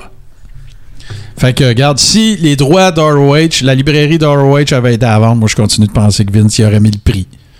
La capitalisation boursière a jamais été plus élevée. Ils font des, sais, les, droits- les, les, les, les, les, le- les sondages, euh, le- le- le- les sondages télé descendent puis il fait plus de cash. Il a, il a Ouais, mais visiblement si- compris quelque chose là, tu sais. C'était cool que Vince aurait. Supposons, on dit, OK, je vais te donner 25 millions, puis Tony Khan a dit, je vais t'en donner 30. Ah, ça se peut aussi, c'est possible. Même, la même affaire, lui-là. là. Tu sais, euh, ce qu'il faut comprendre, C'est très que possible. Khan a autant d'argent que McMahon. Oh ouais, c'est très possible. C'est très, très possible. Regarde, là, comme je te dis, moi, s'il y a quelqu'un qui lève la main et qui est capable de compétitionner nez à nez avec McMahon sur le plus de niveaux possible, tu sais ce que ça va se donner comme résultat? C'est nous autres qui va gagner. Ben oui. Exactement. Exactement. C'est ce que McMahon disait justement dans son entrevue avec Pat McAfee. À la fin de la journée, les workers vont gagner parce qu'ils vont avoir des alternatives où aller travailler, qui vont avoir de l'allure. Puis j'ai rien contre les indies, là. C'est pas, pas un knock contre les indies quand je dis ça. Mais là, tu sais, tu sais, je veux dire, mettons là que. Regarde, je te donner un exemple. Là. Tantôt, Jacques, là, il parlait de quand il se faisait booker à Georgia Championship Wrestling à Atlanta, là. Ben, mettons là, que Oli, à un moment donné, là, il demandait de, de faire la job contre euh, une petite personne. Jacques l'aurait envoyé chier, il aurait appelé Nick Gaulis, puis il aurait dit Je suis disponible samedi, puis Nick Gaulis aurait dit Ok, viens-t'en, on va essayer de te placer la carte. Tu peux plus faire ça à cette heure. Ah ben non, ben non. Puis il y a des gars là, qui, qui ont été qui ont eu leur release, qui aujourd'hui, là, ils font encore même plus d'argent. Je pense, je pense à un Cardona. Ben, là. lui, ça roule dessus, ses affaires? Hey, écoute, c'est mongol. Ouais, Puis en c'est plus, peut-être pas juste l'argent, c'est ça. C'est comme je disais la semaine passée, Steve, là, ils retrippent comme d'un début, puis ils prennent la route avec les chums, puis ils font des niaiseries, puis tu sais, euh, ils ont pas de scripteur qui vient mener son texte avant, il pogne le mic, fait sa promo, puis tu sais. Fait que ça serait la ça. différence avec Ma- à Matt Cardona, c'est qu'à c'est lui la star. Ben voilà. Et voilà. Mais tu sais, moi, moi, les gars, j'ai écouté euh, hier euh, une shoot interview avec euh, 2.0. Puis il comptait qu'une promo de- qui avait à tourner de 40 secondes à NXT a pris 6 heures. Ah, je, Parce je qu'il y le avait tout crois. le temps quelqu'un qui était pas d'accord. Puis quand ils sont arrivés pour faire leur première promo à la AEW, ça a pris 20 minutes. Ah ouais, je le crois, je, je suis 100% d'accord. Pourquoi vous pensez, tu sais, pensez-vous vraiment deux, puis contrat, pas contrat, là, OK? On va clore là-dessus parce qu'on va aller au segment à, à JC après, là. Pensez-vous vraiment que Chris Jericho, il a besoin de cash? Ben non! Pensez-vous vraiment que Chris Jericho, il a besoin de continuer de... Hey, tu sais, il, il est- il est encore en shape, là. Mais tu sais, c'est plus le Chris Jericho, on va se le dire, là. on ne fera pas de cachette ici à soir, là. Sauf que c'est encore un très bon entertainer, il est encore incroyable sur le mic, puis il est over as, à, à F. OK? Il est là parce qu'il aime ça, puis parce que ça doit être pas pire à AEW. Tu dois avoir l'impression que tu fais partie de quelque chose, tu sais, puis tout ça. Puis c'est, tu sais, je veux dire, même quand il est allé à New Japan, quand il a quitté la I. Sauf que moi, j'ai envie de faire une prédiction, par exemple. J'ai vraiment le feeling que quand il va vraiment, réellement terminer sa carrière, son dernier match va être à AI, d'après moi. Un gros mania, là, avec un gros paycheck, là, puis ça s'en va avoir le fame après, puis... Je serais pas surpris. quelque chose du genre. Je serais Ouais, pas, je serais pas surpris. Je serais pas surpris. Puis là, ben écoute, le, repos du guerrier. badass pour- Je pense qu'il serait assez badass, Jericho, pour refuser la Hall of Fame. Ah, moi, je pense pas. Pas avec toutes les chums qu'il y a qui sont dedans, là, je pense pas. Allez, on va faire une petite pause, euh, les amis, puis on va revenir avec euh, Scrap Amania parce que, écoute, euh, j'ai vu des affaires que j'ai hâte que JC euh, nous explique. Ah, Ça va être une, une super courte pause. On revient tout de suite après.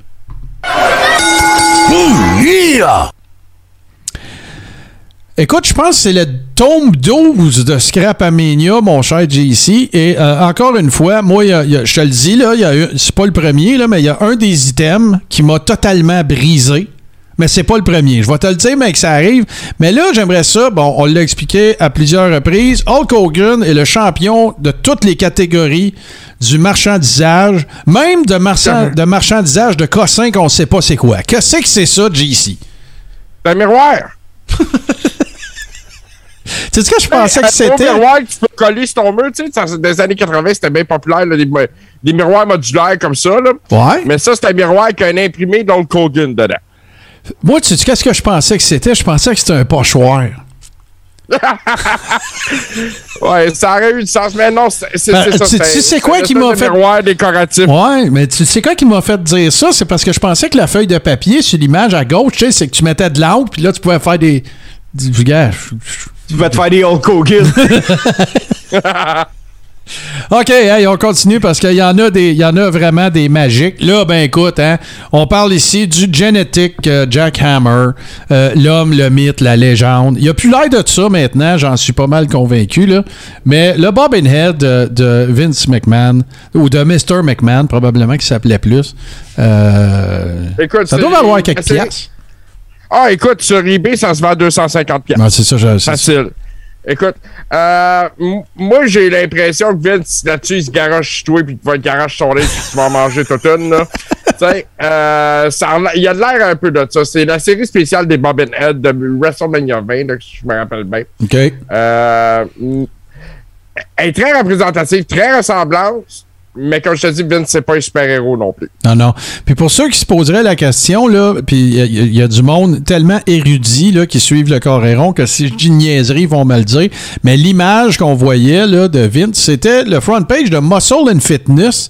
Mais je me rappelle pas de l'année. Mais tu sais, là-dessus, là, Vince, là, il est très au. Il est, tr- il est passé 55 ans, là. Puis Ouais, probablement je- je- pas je- mal, là. Vois l'image que tu parles. là. Ouais, ouais, c'est. Puis, tu sais, il y avait eu Triple H aussi qui avait fait Muscle and Fitness aussi. On aurait dit qu'il y avait eu le spécial famille McMahon là, de Muscle and Fitness, mais euh, bon, voilà.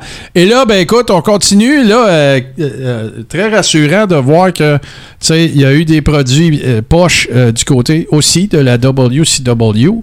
Mais ça se trouve être quoi exactement, ça, ces deux têtes-là? Là? C'est des mugs, c'est des tasses. C'est des... belles grosses tasses en céramique de Kevin Nash puis de Bill Goldberg. Alors, regarde la face de Kevin Nash là-dessus. On dirait qu'il vient de se faire insérer quelque chose à quelque part, sans le savoir. Ah, et- ah, écoute, il a l'air surpris, pas content. Ouais, c'est ça. Puis euh, il, manque, euh, il manque un petit peu de. Il manque de couleur dans les yeux aussi. On dirait qu'ils ont oublié de finir le dedans, là. Ou en tout cas, quelque chose, là. Mais c'est ça, ben, tu sais, puis j'ai vu d'autres images, là, c'était pas des bonnes images. Je me dis, tu voyais le dessus de la tasse, puis le rebord de la tasse est vraiment très très large. C'est quasiment impossible de boire là-dedans. là. Puis euh, écoute, c'est. Mais, mais, mais. Là, je te pose une question. Est-ce qu'on peut dire que pire l'item est, plus il vaut plus tard? Ça doit être Oui, un peu ça, là. Tu sais, c'est un peu de ça. Dans certains cas, c'est vrai. Dans certains cas. Ouais, ouais, c'est ça. Parce que si Parce- j'ai raison, puis là, tu, tu me connais, là, tu sais où c'est que je t'emmène en esti. Oh, ouais. Parce que là, on va régler une affaire, tout le monde, les amis, là. Si Hulk est le gars qui a le plus fait de marchandisage de marde, ben, on dirait, la prochaine, j'ai l'impression qu'on pourrait dire que Sting est celui qui en a subi le plus. De ça, on en a parlé la semaine passée, en plus, Martin, que Sting, c'est le gars le plus mal marketé. OK? En 1999, ils ont sorti des boules de quilles. La boule de bowling Sting, OK? Il y en a une de Goldberg. C'est une collection spéciale de la, de la WCW. Puis là, depuis quoi. le début du Scrapamania, Sting est pas chanceux. Puis écoute, je sais pas si c'est parce que c'est son look ou quoi que ce soit qu'il a de la misère à le marketer. Mais ça, là, t'avais l'occasion avec une boule de quille, justement, de faire quelque chose de particulier avec le scorpion ou avec sa face, tu sais. Oh, juste- Mais de mettre un scorpion dans la boule, tu sais, de faire quelque chose de spectaculaire. Ben non, ils ont écrit son nom. Oui, c'est juste écrit Sting. That's it. That's it. Et là, ben écoute, hein, on- le temps nous presse un peu, mais il reste que, regarde, on va avoir, on va avoir euh, eu la chance de, de- de toutes les passer. Mais tu sais, tu sais, là, si je vous dis, mettons, OK, là, il va y avoir un peu un cliffhanger, là, GC, OK? Mettons, là, tu parles d'un worker, d'un lutteur ou dont le personnage, pas le worker, mais le personnage est vraiment badass. Invaincu. Une brute. Des, départements de sécurité au complet sautent sur le gars. Puis ils sont pas capables de l'arrêter. Tu sais, là, tu cherches des idées de marchandisage, tu sais, pour bien représenter la, la brutalité de, cette, de ce personnage-là, sa force, sa, sa- sa détermination, son désir de péter à tout le monde. Qu'est-ce que tu fais? Ça. Ah oui. Un frisbee. Le frisbee Bill Goldberg. Puis de toute façon, là, tu sais quoi? Je regarde, euh, je, je regarde la, la face qu'il y a sur le frisbee, puis on dirait plus que c'est Paul Ellering. Écoute, ça pourrait être un paquet de gars. Ça pourrait être Gilbert même, je pense. le frisbee Gilbert. Tu sais, mais écoute, quand j'ai vu ça, je vais écoute, non, faut que je mette ça. Puis je l'ai- ça, je l'ai trouvé à matin. Puis je, Ah ouais, non, hein? je mets ça en soir dans le coréron, là. Parce que, écoute, c'est magique, là. Tu sais, tu donnes ça à ton enfant, va jouer au frisbee. Ben, c'est ça. C'est juste non mais tu sais combien d'enfants ont eu l'opportunité JC grâce à ce produit magique de jouer au frisbee en criant you're next et en flexant?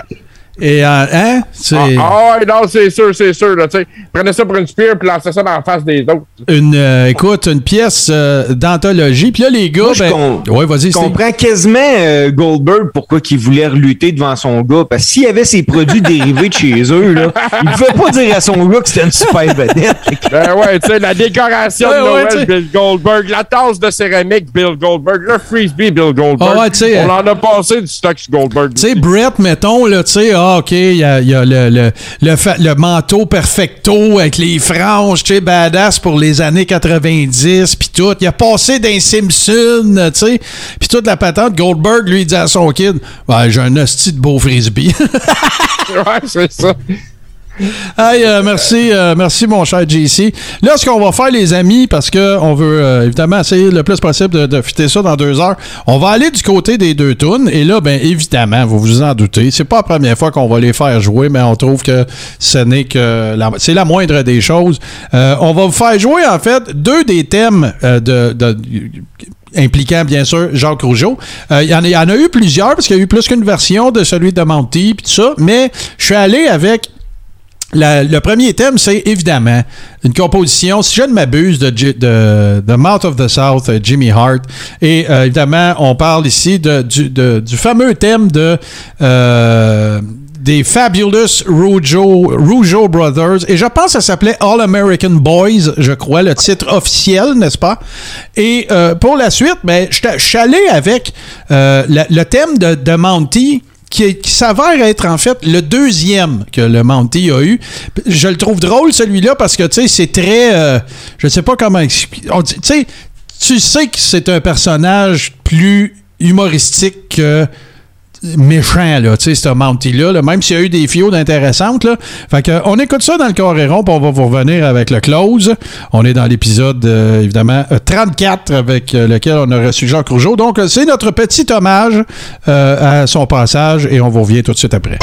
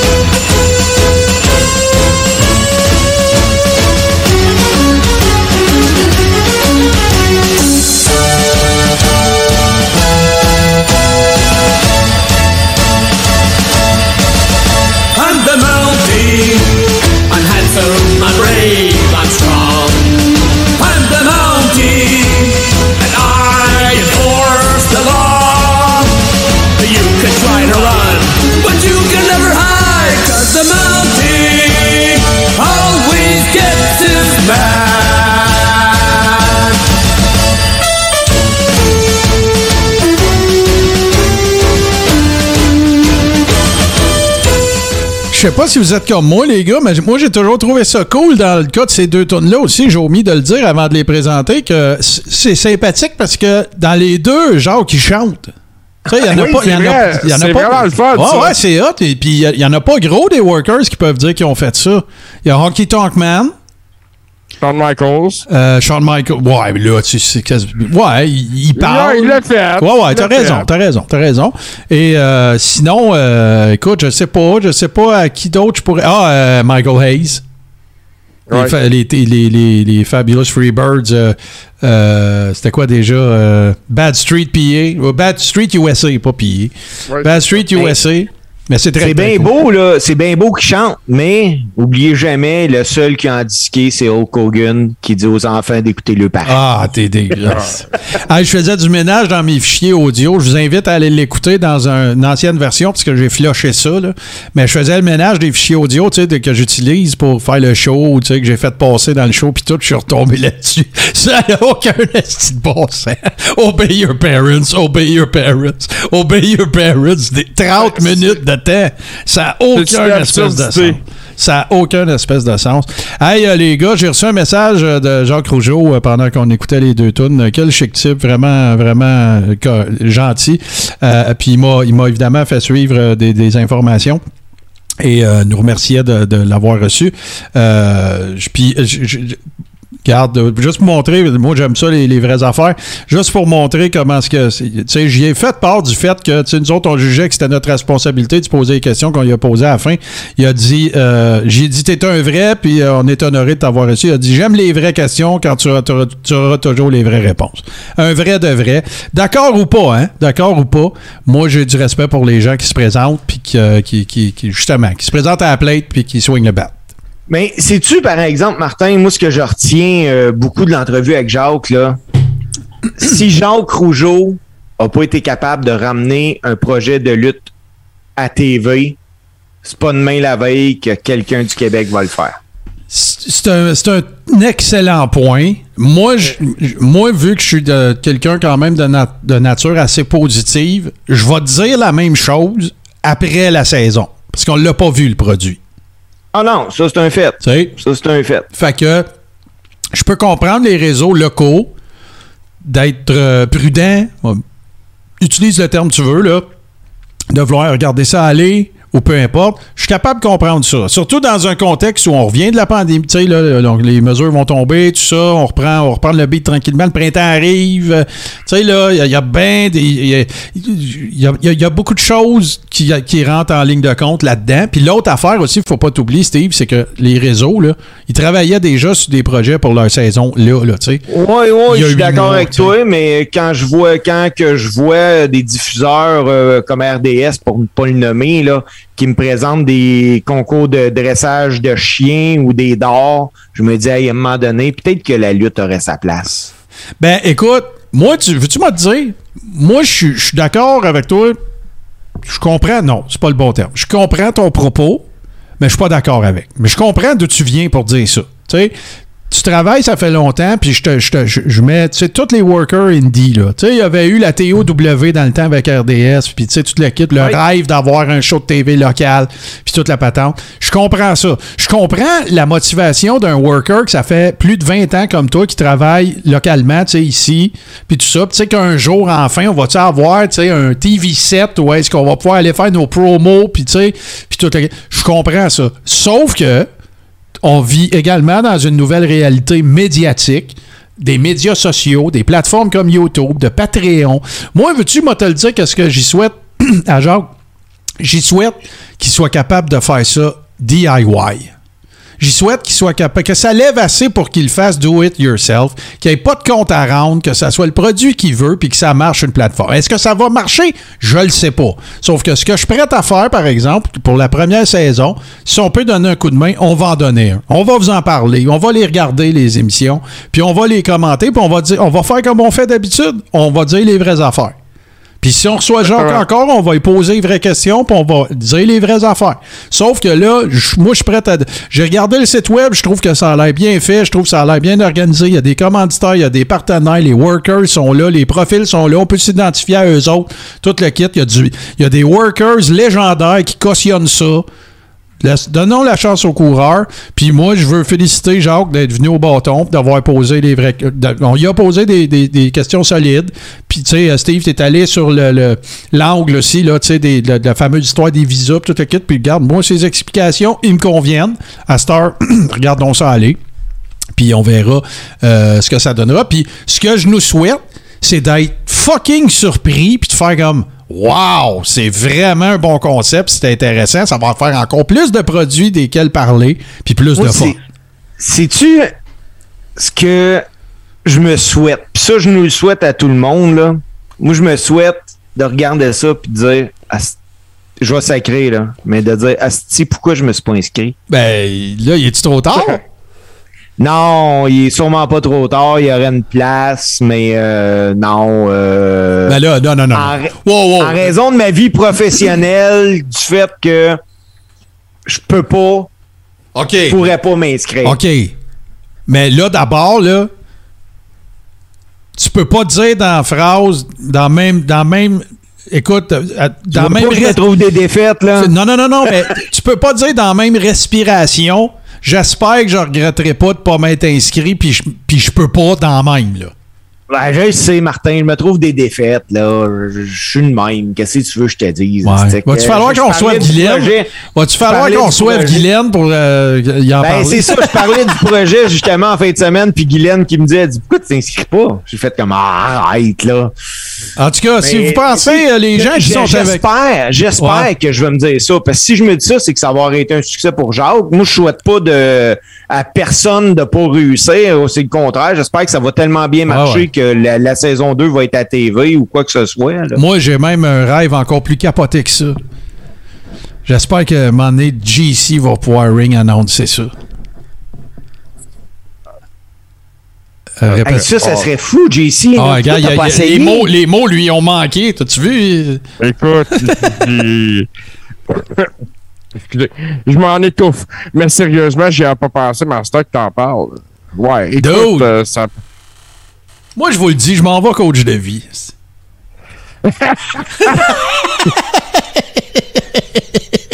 Hey, là, là, on va partir à un autre débat, les gars. Euh, hey, les, les boys, avant de faire le close, je veux Ouais. juste euh, parler un petit deux minutes euh, du gala de lutte qui a eu lieu hier à Ben oui, ben oui, ben oui, vas-y, certain. Écoute, fais-nous le close hey. avec ça. Une maudite belle salle. J'étais content. J'étais réellement fier d'être là. Premier combat de la soirée, Ginger Mahal contre Shishke Nakamura. Nakamura, là, c'est ce Nakamura-là que j'aimerais ça voir à TV. Il est-tu allé au était gym? entertain- Il est-tu allé au gym? Il n'a pas été au gym, Voilà. mais c'est, il, il fait partie des gars qui ont entertainé la foule comme ça se peut pas. Il y avait la foule sur son bord, il, a- il- il était le clean guy hier. Ça a été vraiment le fun. Une victoire de Nakamura. le- la place belle était toute contente. Après ça, on, on a eu un match en simple entre Alia puis euh, qui a gagné contre euh, Shania Be- Baszler. Excusez ma Shayna. Shayna Baszler. Shayna. Ouais, je sais pas pourquoi je l'ai. je- C'est je pas grave, on le que savait qui tu parles. Les résultats devant moi en même temps pendant que je vous parle. Après ça, un tag team match entre euh, Happy Corbin puis euh, Madcap Moss qui ont battu les Viking Raiders. Viking Raiders aussi, euh, les boys ont fait une bonne job pour entertainer la foule. Ça a été vraiment bien. On est, on- ça a suivi avec un match en simple entre Biggie puis Ridge Holland. Euh, moi, je connaissais pas vraiment Ridge Holland. Là, euh, c'est un gros gars, mais euh, sans plus. Là. Il passera Ben, pas on l'a pas vu une fois, on l'a pas vu une fois euh, à Raw ou quelque chose là, il, il arrivait d'NXT ou je sais pas trop, son nom me dit quoi mais je pourrais pas le visualiser là. Ouais, mais c'est ça, mais moi j'ai peut-être un deux ans de Raw à arrêter d'écouter ce fast forward quand je connais pas trop les gars là. OK. Donc ça a été rough. Mais là là, Après tu vas nous parler du pop de Sammy là, j'espère. Ben oui, ben oui, mais je suis pas rendu là, mais. Après ça, on y va avec un tag team match entre euh, Naomi puis Ronda Rousey contre Charlotte Flair puis euh, Sonia Deville. Ronda Rousey, c'est un des meilleurs pop de la soirée. Le monde a été vraiment content qu'elle soit là. Victoire de Rousey puis de Naomi. Euh, Attends, attends un peu là. Wow, wow, wow, wow, wow. Ronda a fait des house shows à Laval? L- ah, Ronda a fait des house shows à Laval, puis Ronda hier a fait taper out Charlotte Flair. Wow. Wow! Ouais, moi aussi, je me suis dit ça, wow, parce que je pensais pas. Moi, je pensais que Deville aurait pris le pin, mais non, c'est Charlotte qui a tapé out sur une clé de bras de Ronda Rousey. Wow. Après ça, le pire match euh, de lutte euh, de la soirée entre Natalia puis Sudzi. Euh, ah ouais, ouais, la, la fille qui arrive avec son tank. Ouais, c'est la fille qui arrive avec son tank, là. Ouais, ben là, elle avait pas de tank, là. mais, euh, ça n'a pas passé à la douane, mais ça a été vraiment mauvais. Ah ça a ouais. été vraiment, vraiment mauvais. Demi-finale de la soirée pour le championnat intercontinental. Ricochet contre le monstre de Laval, Sami Zayn. J'ai rarement... Tu sais, Martin, à un moment donné, quand, quand, tu, tu- je t'avais dit, j'ai, écoute, le, le- le plus gros pop que j'ai entendu à vie, c'était à WrestleMania au, euh, au retour des Hardy, mais c'était pas comparable, mais Ah c'était ben aussi fou. Ouais, ouais, c'est ça. C'était aussi fou. Euh, on avait de la misère à entendre la tourne à Sammy, puis euh, les chants olé, olé, Ouais, olé. c'est ça, j'allais euh, dire. Il a dit, ah ouais, du olé, olé, là, là. Ah oui, vraiment. Euh, Sammy puis Ricochet, écoute, pour vrai, là, je me demande pourquoi qui, qui- Là, ça me fait chier de voir Johnny Knoxville là-dedans parce que ça nous ferait un méchant match à Mania. Parce que le match qu'ils nous ont donné hier, là, c'était. Écoute, c'était un 4 étoiles et demi facile, là. Tu sais, tu voyais que Sammy était chez eux, qui en donnait un peu plus, mais euh, ça a resté une victoire clean pin de Ricochet en plein milieu du ring. Après ça, Sa- Sammy a parlé avec la foule.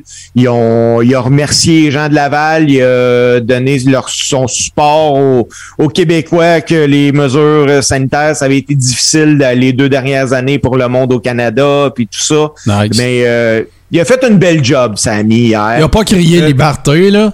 non, non, non, il a pas crié liberté pantoute. Puis, finale de la soirée, euh, Drew McIntyre contre Roman Reigns. Les gars ont fait 20 minutes. Il doit avoir eu à peu près 20 faux finish à la fin. La place belle au complète était, était debout. Puis pour vrai, là, la place belle est en arrière de Roman. Roman, il est over, man. Ah, il est vraiment, vraiment over. Ils ont trouvé la façon de. Écoute, ben, moi je le dis des fois, on dirait que les gens, euh, les amateurs de lutte, là, sont, c'est soit qu'ils sont bipolaires ou whatever. Quand c'est le temps de, de crier ou de, de cheerer pour un gars, non, on le boue. Puis quand c'est le temps de le bouer, on fait le contraire. Là, là, tu sais, ça, là, ce que tu parles, puis de la polarisation, ça a commencé avec John Cena, là, pas mal, là, tu sais, mais Ben oui, regardez bien, là, c'est pas, pas compliqué, là. C'est invariable. Reportez-vous à l'histoire de la lutte, à part si le gars, dans le temps du old school, il était promoteur. Tu sais, comme mettons Harley Race, là, tu sais, s'il voulait rester euh, heel toute sa carrière, il aurait pu, là. OK? Mais là, je te parle de l'ère moderne, là. C'est invariable qu'un heel devienne un babyface dans l'ère moderne.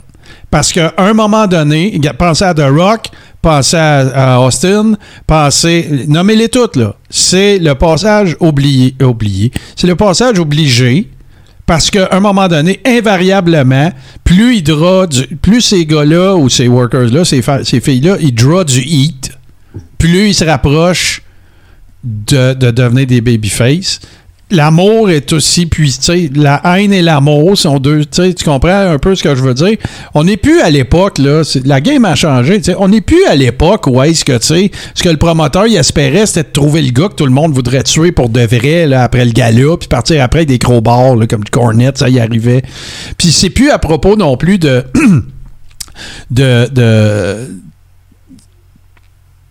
être over, c'est rendu une forme de heat. Puis avoir du heat, c'est rendu une façon d'être over. Puis ça, ben écoute, c'est pas compliqué. Pourquoi c'est comme ça? C'est depuis que le kayfabe n'existe plus. Puis depuis, Ah ben oui, depuis puis- qu'on a une saturation du produit, tu sais. Depuis que, tu sais, écoute, là, voulez-vous savoir comment ils sont bons, pareil, la I, là? Quand on regarde WrestleMania, là, on, la sait toute l'histoire. Que tu regardes Raw sur Fast Forward ou SmackDown sur Fast Forward ou peu importe, on la, on la, sait toute l'histoire qui a mené à la culmination de cette chicane-là. Puis on tripe encore sur le showcase avant. Mais oui. On tripe encore. Puis pas parce que ça a l'air produit par la NFL, parce que c'est bon. tu sais, c'est vraiment Ah bon. Même que l'AI pourrait donner des cours à NFL. tu sais. Ouais, Euh, Crazy Chef, c'est- il dit, ils ont essayé avec euh, Triple H, puis ça a marché très moyen. J'ai une théorie là-dessus, Crazy Chef. C'est le genre du boss. Ouais. C'est pas plus dur que ça, là. Euh, MJF, tout le monde l'aime. Il est là. Le problème, c'est impossible d'être heel. Ben, c'est ça, là. tu Mais en fait, ça a été l'intronisation aussi à un moment donné du tweener, tu du personnage heel qu'on aime. Tu sais, c'est quand, dans le cas d'Austin, c'est comme ça que ça s'est passé. Dans le cas du Double Turn, dans le cas de Mr. du méchant Mr. McMahon après le Screwjob. Tu sais, ça a pas mal tout comme ça s'est concocté un petit peu. Ça existait déjà, mais ça, ça a été la, la, cristallisation de, de, de, Ben, de ça, ce- de Martin, cette là, nouvelle mouvance-là. là. Ça, Martin, là, au début, euh, peut-être même au, vers la fin des années 80, là, Ric Flair, tout le monde l'aimait. Mhm. Ben, Même regarde, si- Cena aussi, c'est vrai. Cena était heel au début, t'as raison. Quand euh, Doctor of Thugonomics, euh, ça, quand ça a commencé, il était baveux, puis toute la kit. Ric Flair, même affaire. Euh, Il y, en a, tu sais, Bray Wyatt. Tu sais, je veux dire, tu sais, tu peux. Un personnage peut pas être heel toute sa vie. Dans le monde de la lutte, je te parle pas d'un film de deux heures, mais je te parle de, de, de, quelque chose d'entertainant dans lequel on a investi autant d'heures puis de, temps. Tu tu peux pas. je veux dire, Roman Reigns pourra pas être le head of the table euh, comme il l'est là pendant huit ans. Donné, il va arriver un autre gars, puis là, ben, ça va être lui qui va tourner face, puis tu sais, c'est ça. C'est Bon, le- ben, hey, on fait ça, circle les of boys. life. Les boys, moi, je lance ça de même. Je sais pas si vous allez accepter, j'espère bien. Avant qu'on close ça, la semaine prochaine, top 5 des gars qui sont meilleurs heel que face. Ouais, mais là, il faudrait qu'il ait été au départ reconnu comme étant face. Ben Sinon, oui. tu peux dire ça de tous les workers, ils l'ont presque été tous les deux. Là. Oui, mais mettons là, Après un point de départ. euh, ouais, là, au point de départ, le gars, il nous le vend de face, mais quand il va heel, il est tellement meilleur. Là. Ça va être tough à faire, ça. Oui, Ben, je t'avoue c'est ça le mes, but. mo- mes moments préférés dans la lutte, là, c'est les turn heel. Les, les heel turns. Un beau aussi. turn heel, c'est magique. Ouais.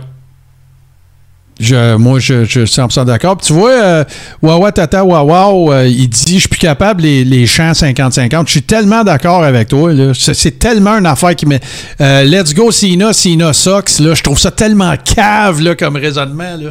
Ça, ce cri-là démontre la lutte, ça marche plus. Comme on l'aime, nous autres. Vous avez le droit d'aimer ça, ceux qui aiment ça. Là. Je suis pas en train de dire. Tu comprends mon point? Moi, c'est pas ça que j'aime. Moi, je veux qu'il rev- Moi, là, quand, quand Hogan est tourné heel, je veux qu'il y ait des verres de coke dans le ring, tu sais. Je veux qu'il y ait des, des, des, des papiers de hot dog euh, effoirés qui se lancent. Mais euh, hier, en tout cas, les boys, là, pour euh, en revenir au show, j'ai rarement vu une foule se foutre de même d'un gars comme ça a été le cas pour Drew McIntyre. Ah ouais, hein? Ah, on- le monde est plus là euh, en arrière de lui. J'ai l'impression que. en moi, je trouve qu'il est vraiment pas chanceux parce que. euh, OK, puis j'ai une autre idée de top 5. Les workers les plus malchanceux. Parfait. ça, parce que j'en ai une coupe, moi, que vous vous doutez pas. Hey, les gars, là, on pourrait faire un meeting de production encore de 30 minutes, mais on va mettre un terme à, euh, ce superbe épisode 34. Encore une fois, merci beaucoup à Jacques Rougeau d'être venu passer une partie de sa soirée avec nous autres. Merci à vous autres d'avoir été au rendez-vous. Euh, merci infiniment. Je vous rappelle que si vous voulez en savoir plus, c'est lutteacademy.ca. Vous allez avoir toutes les informations. Vous pouvez vous abonner à l'infolettre.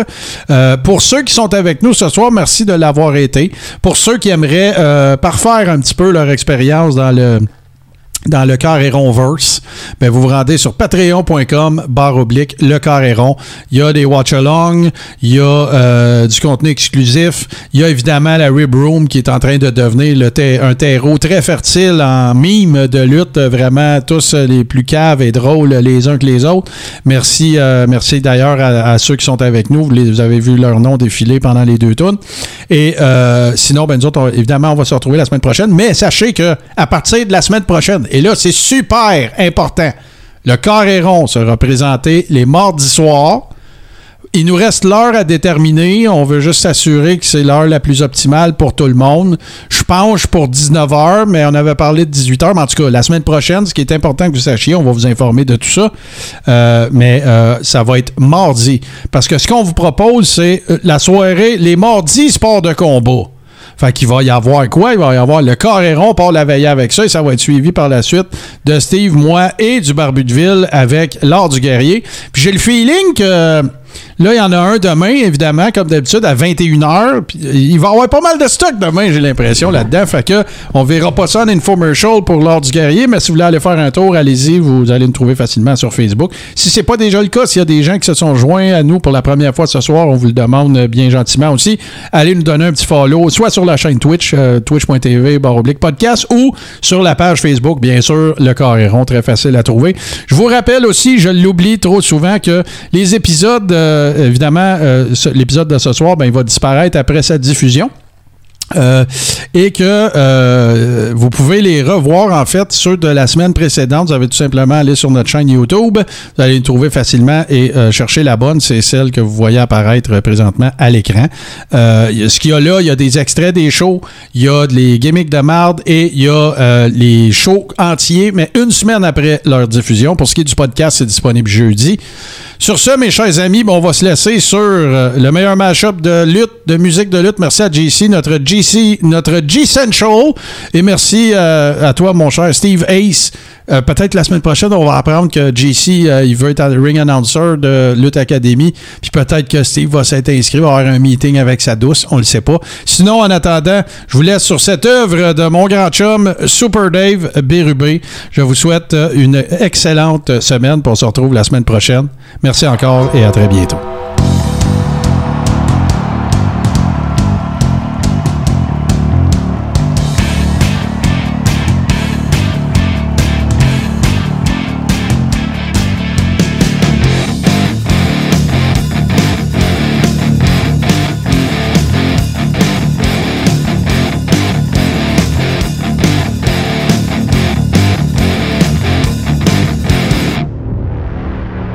La famille H2O Web Media.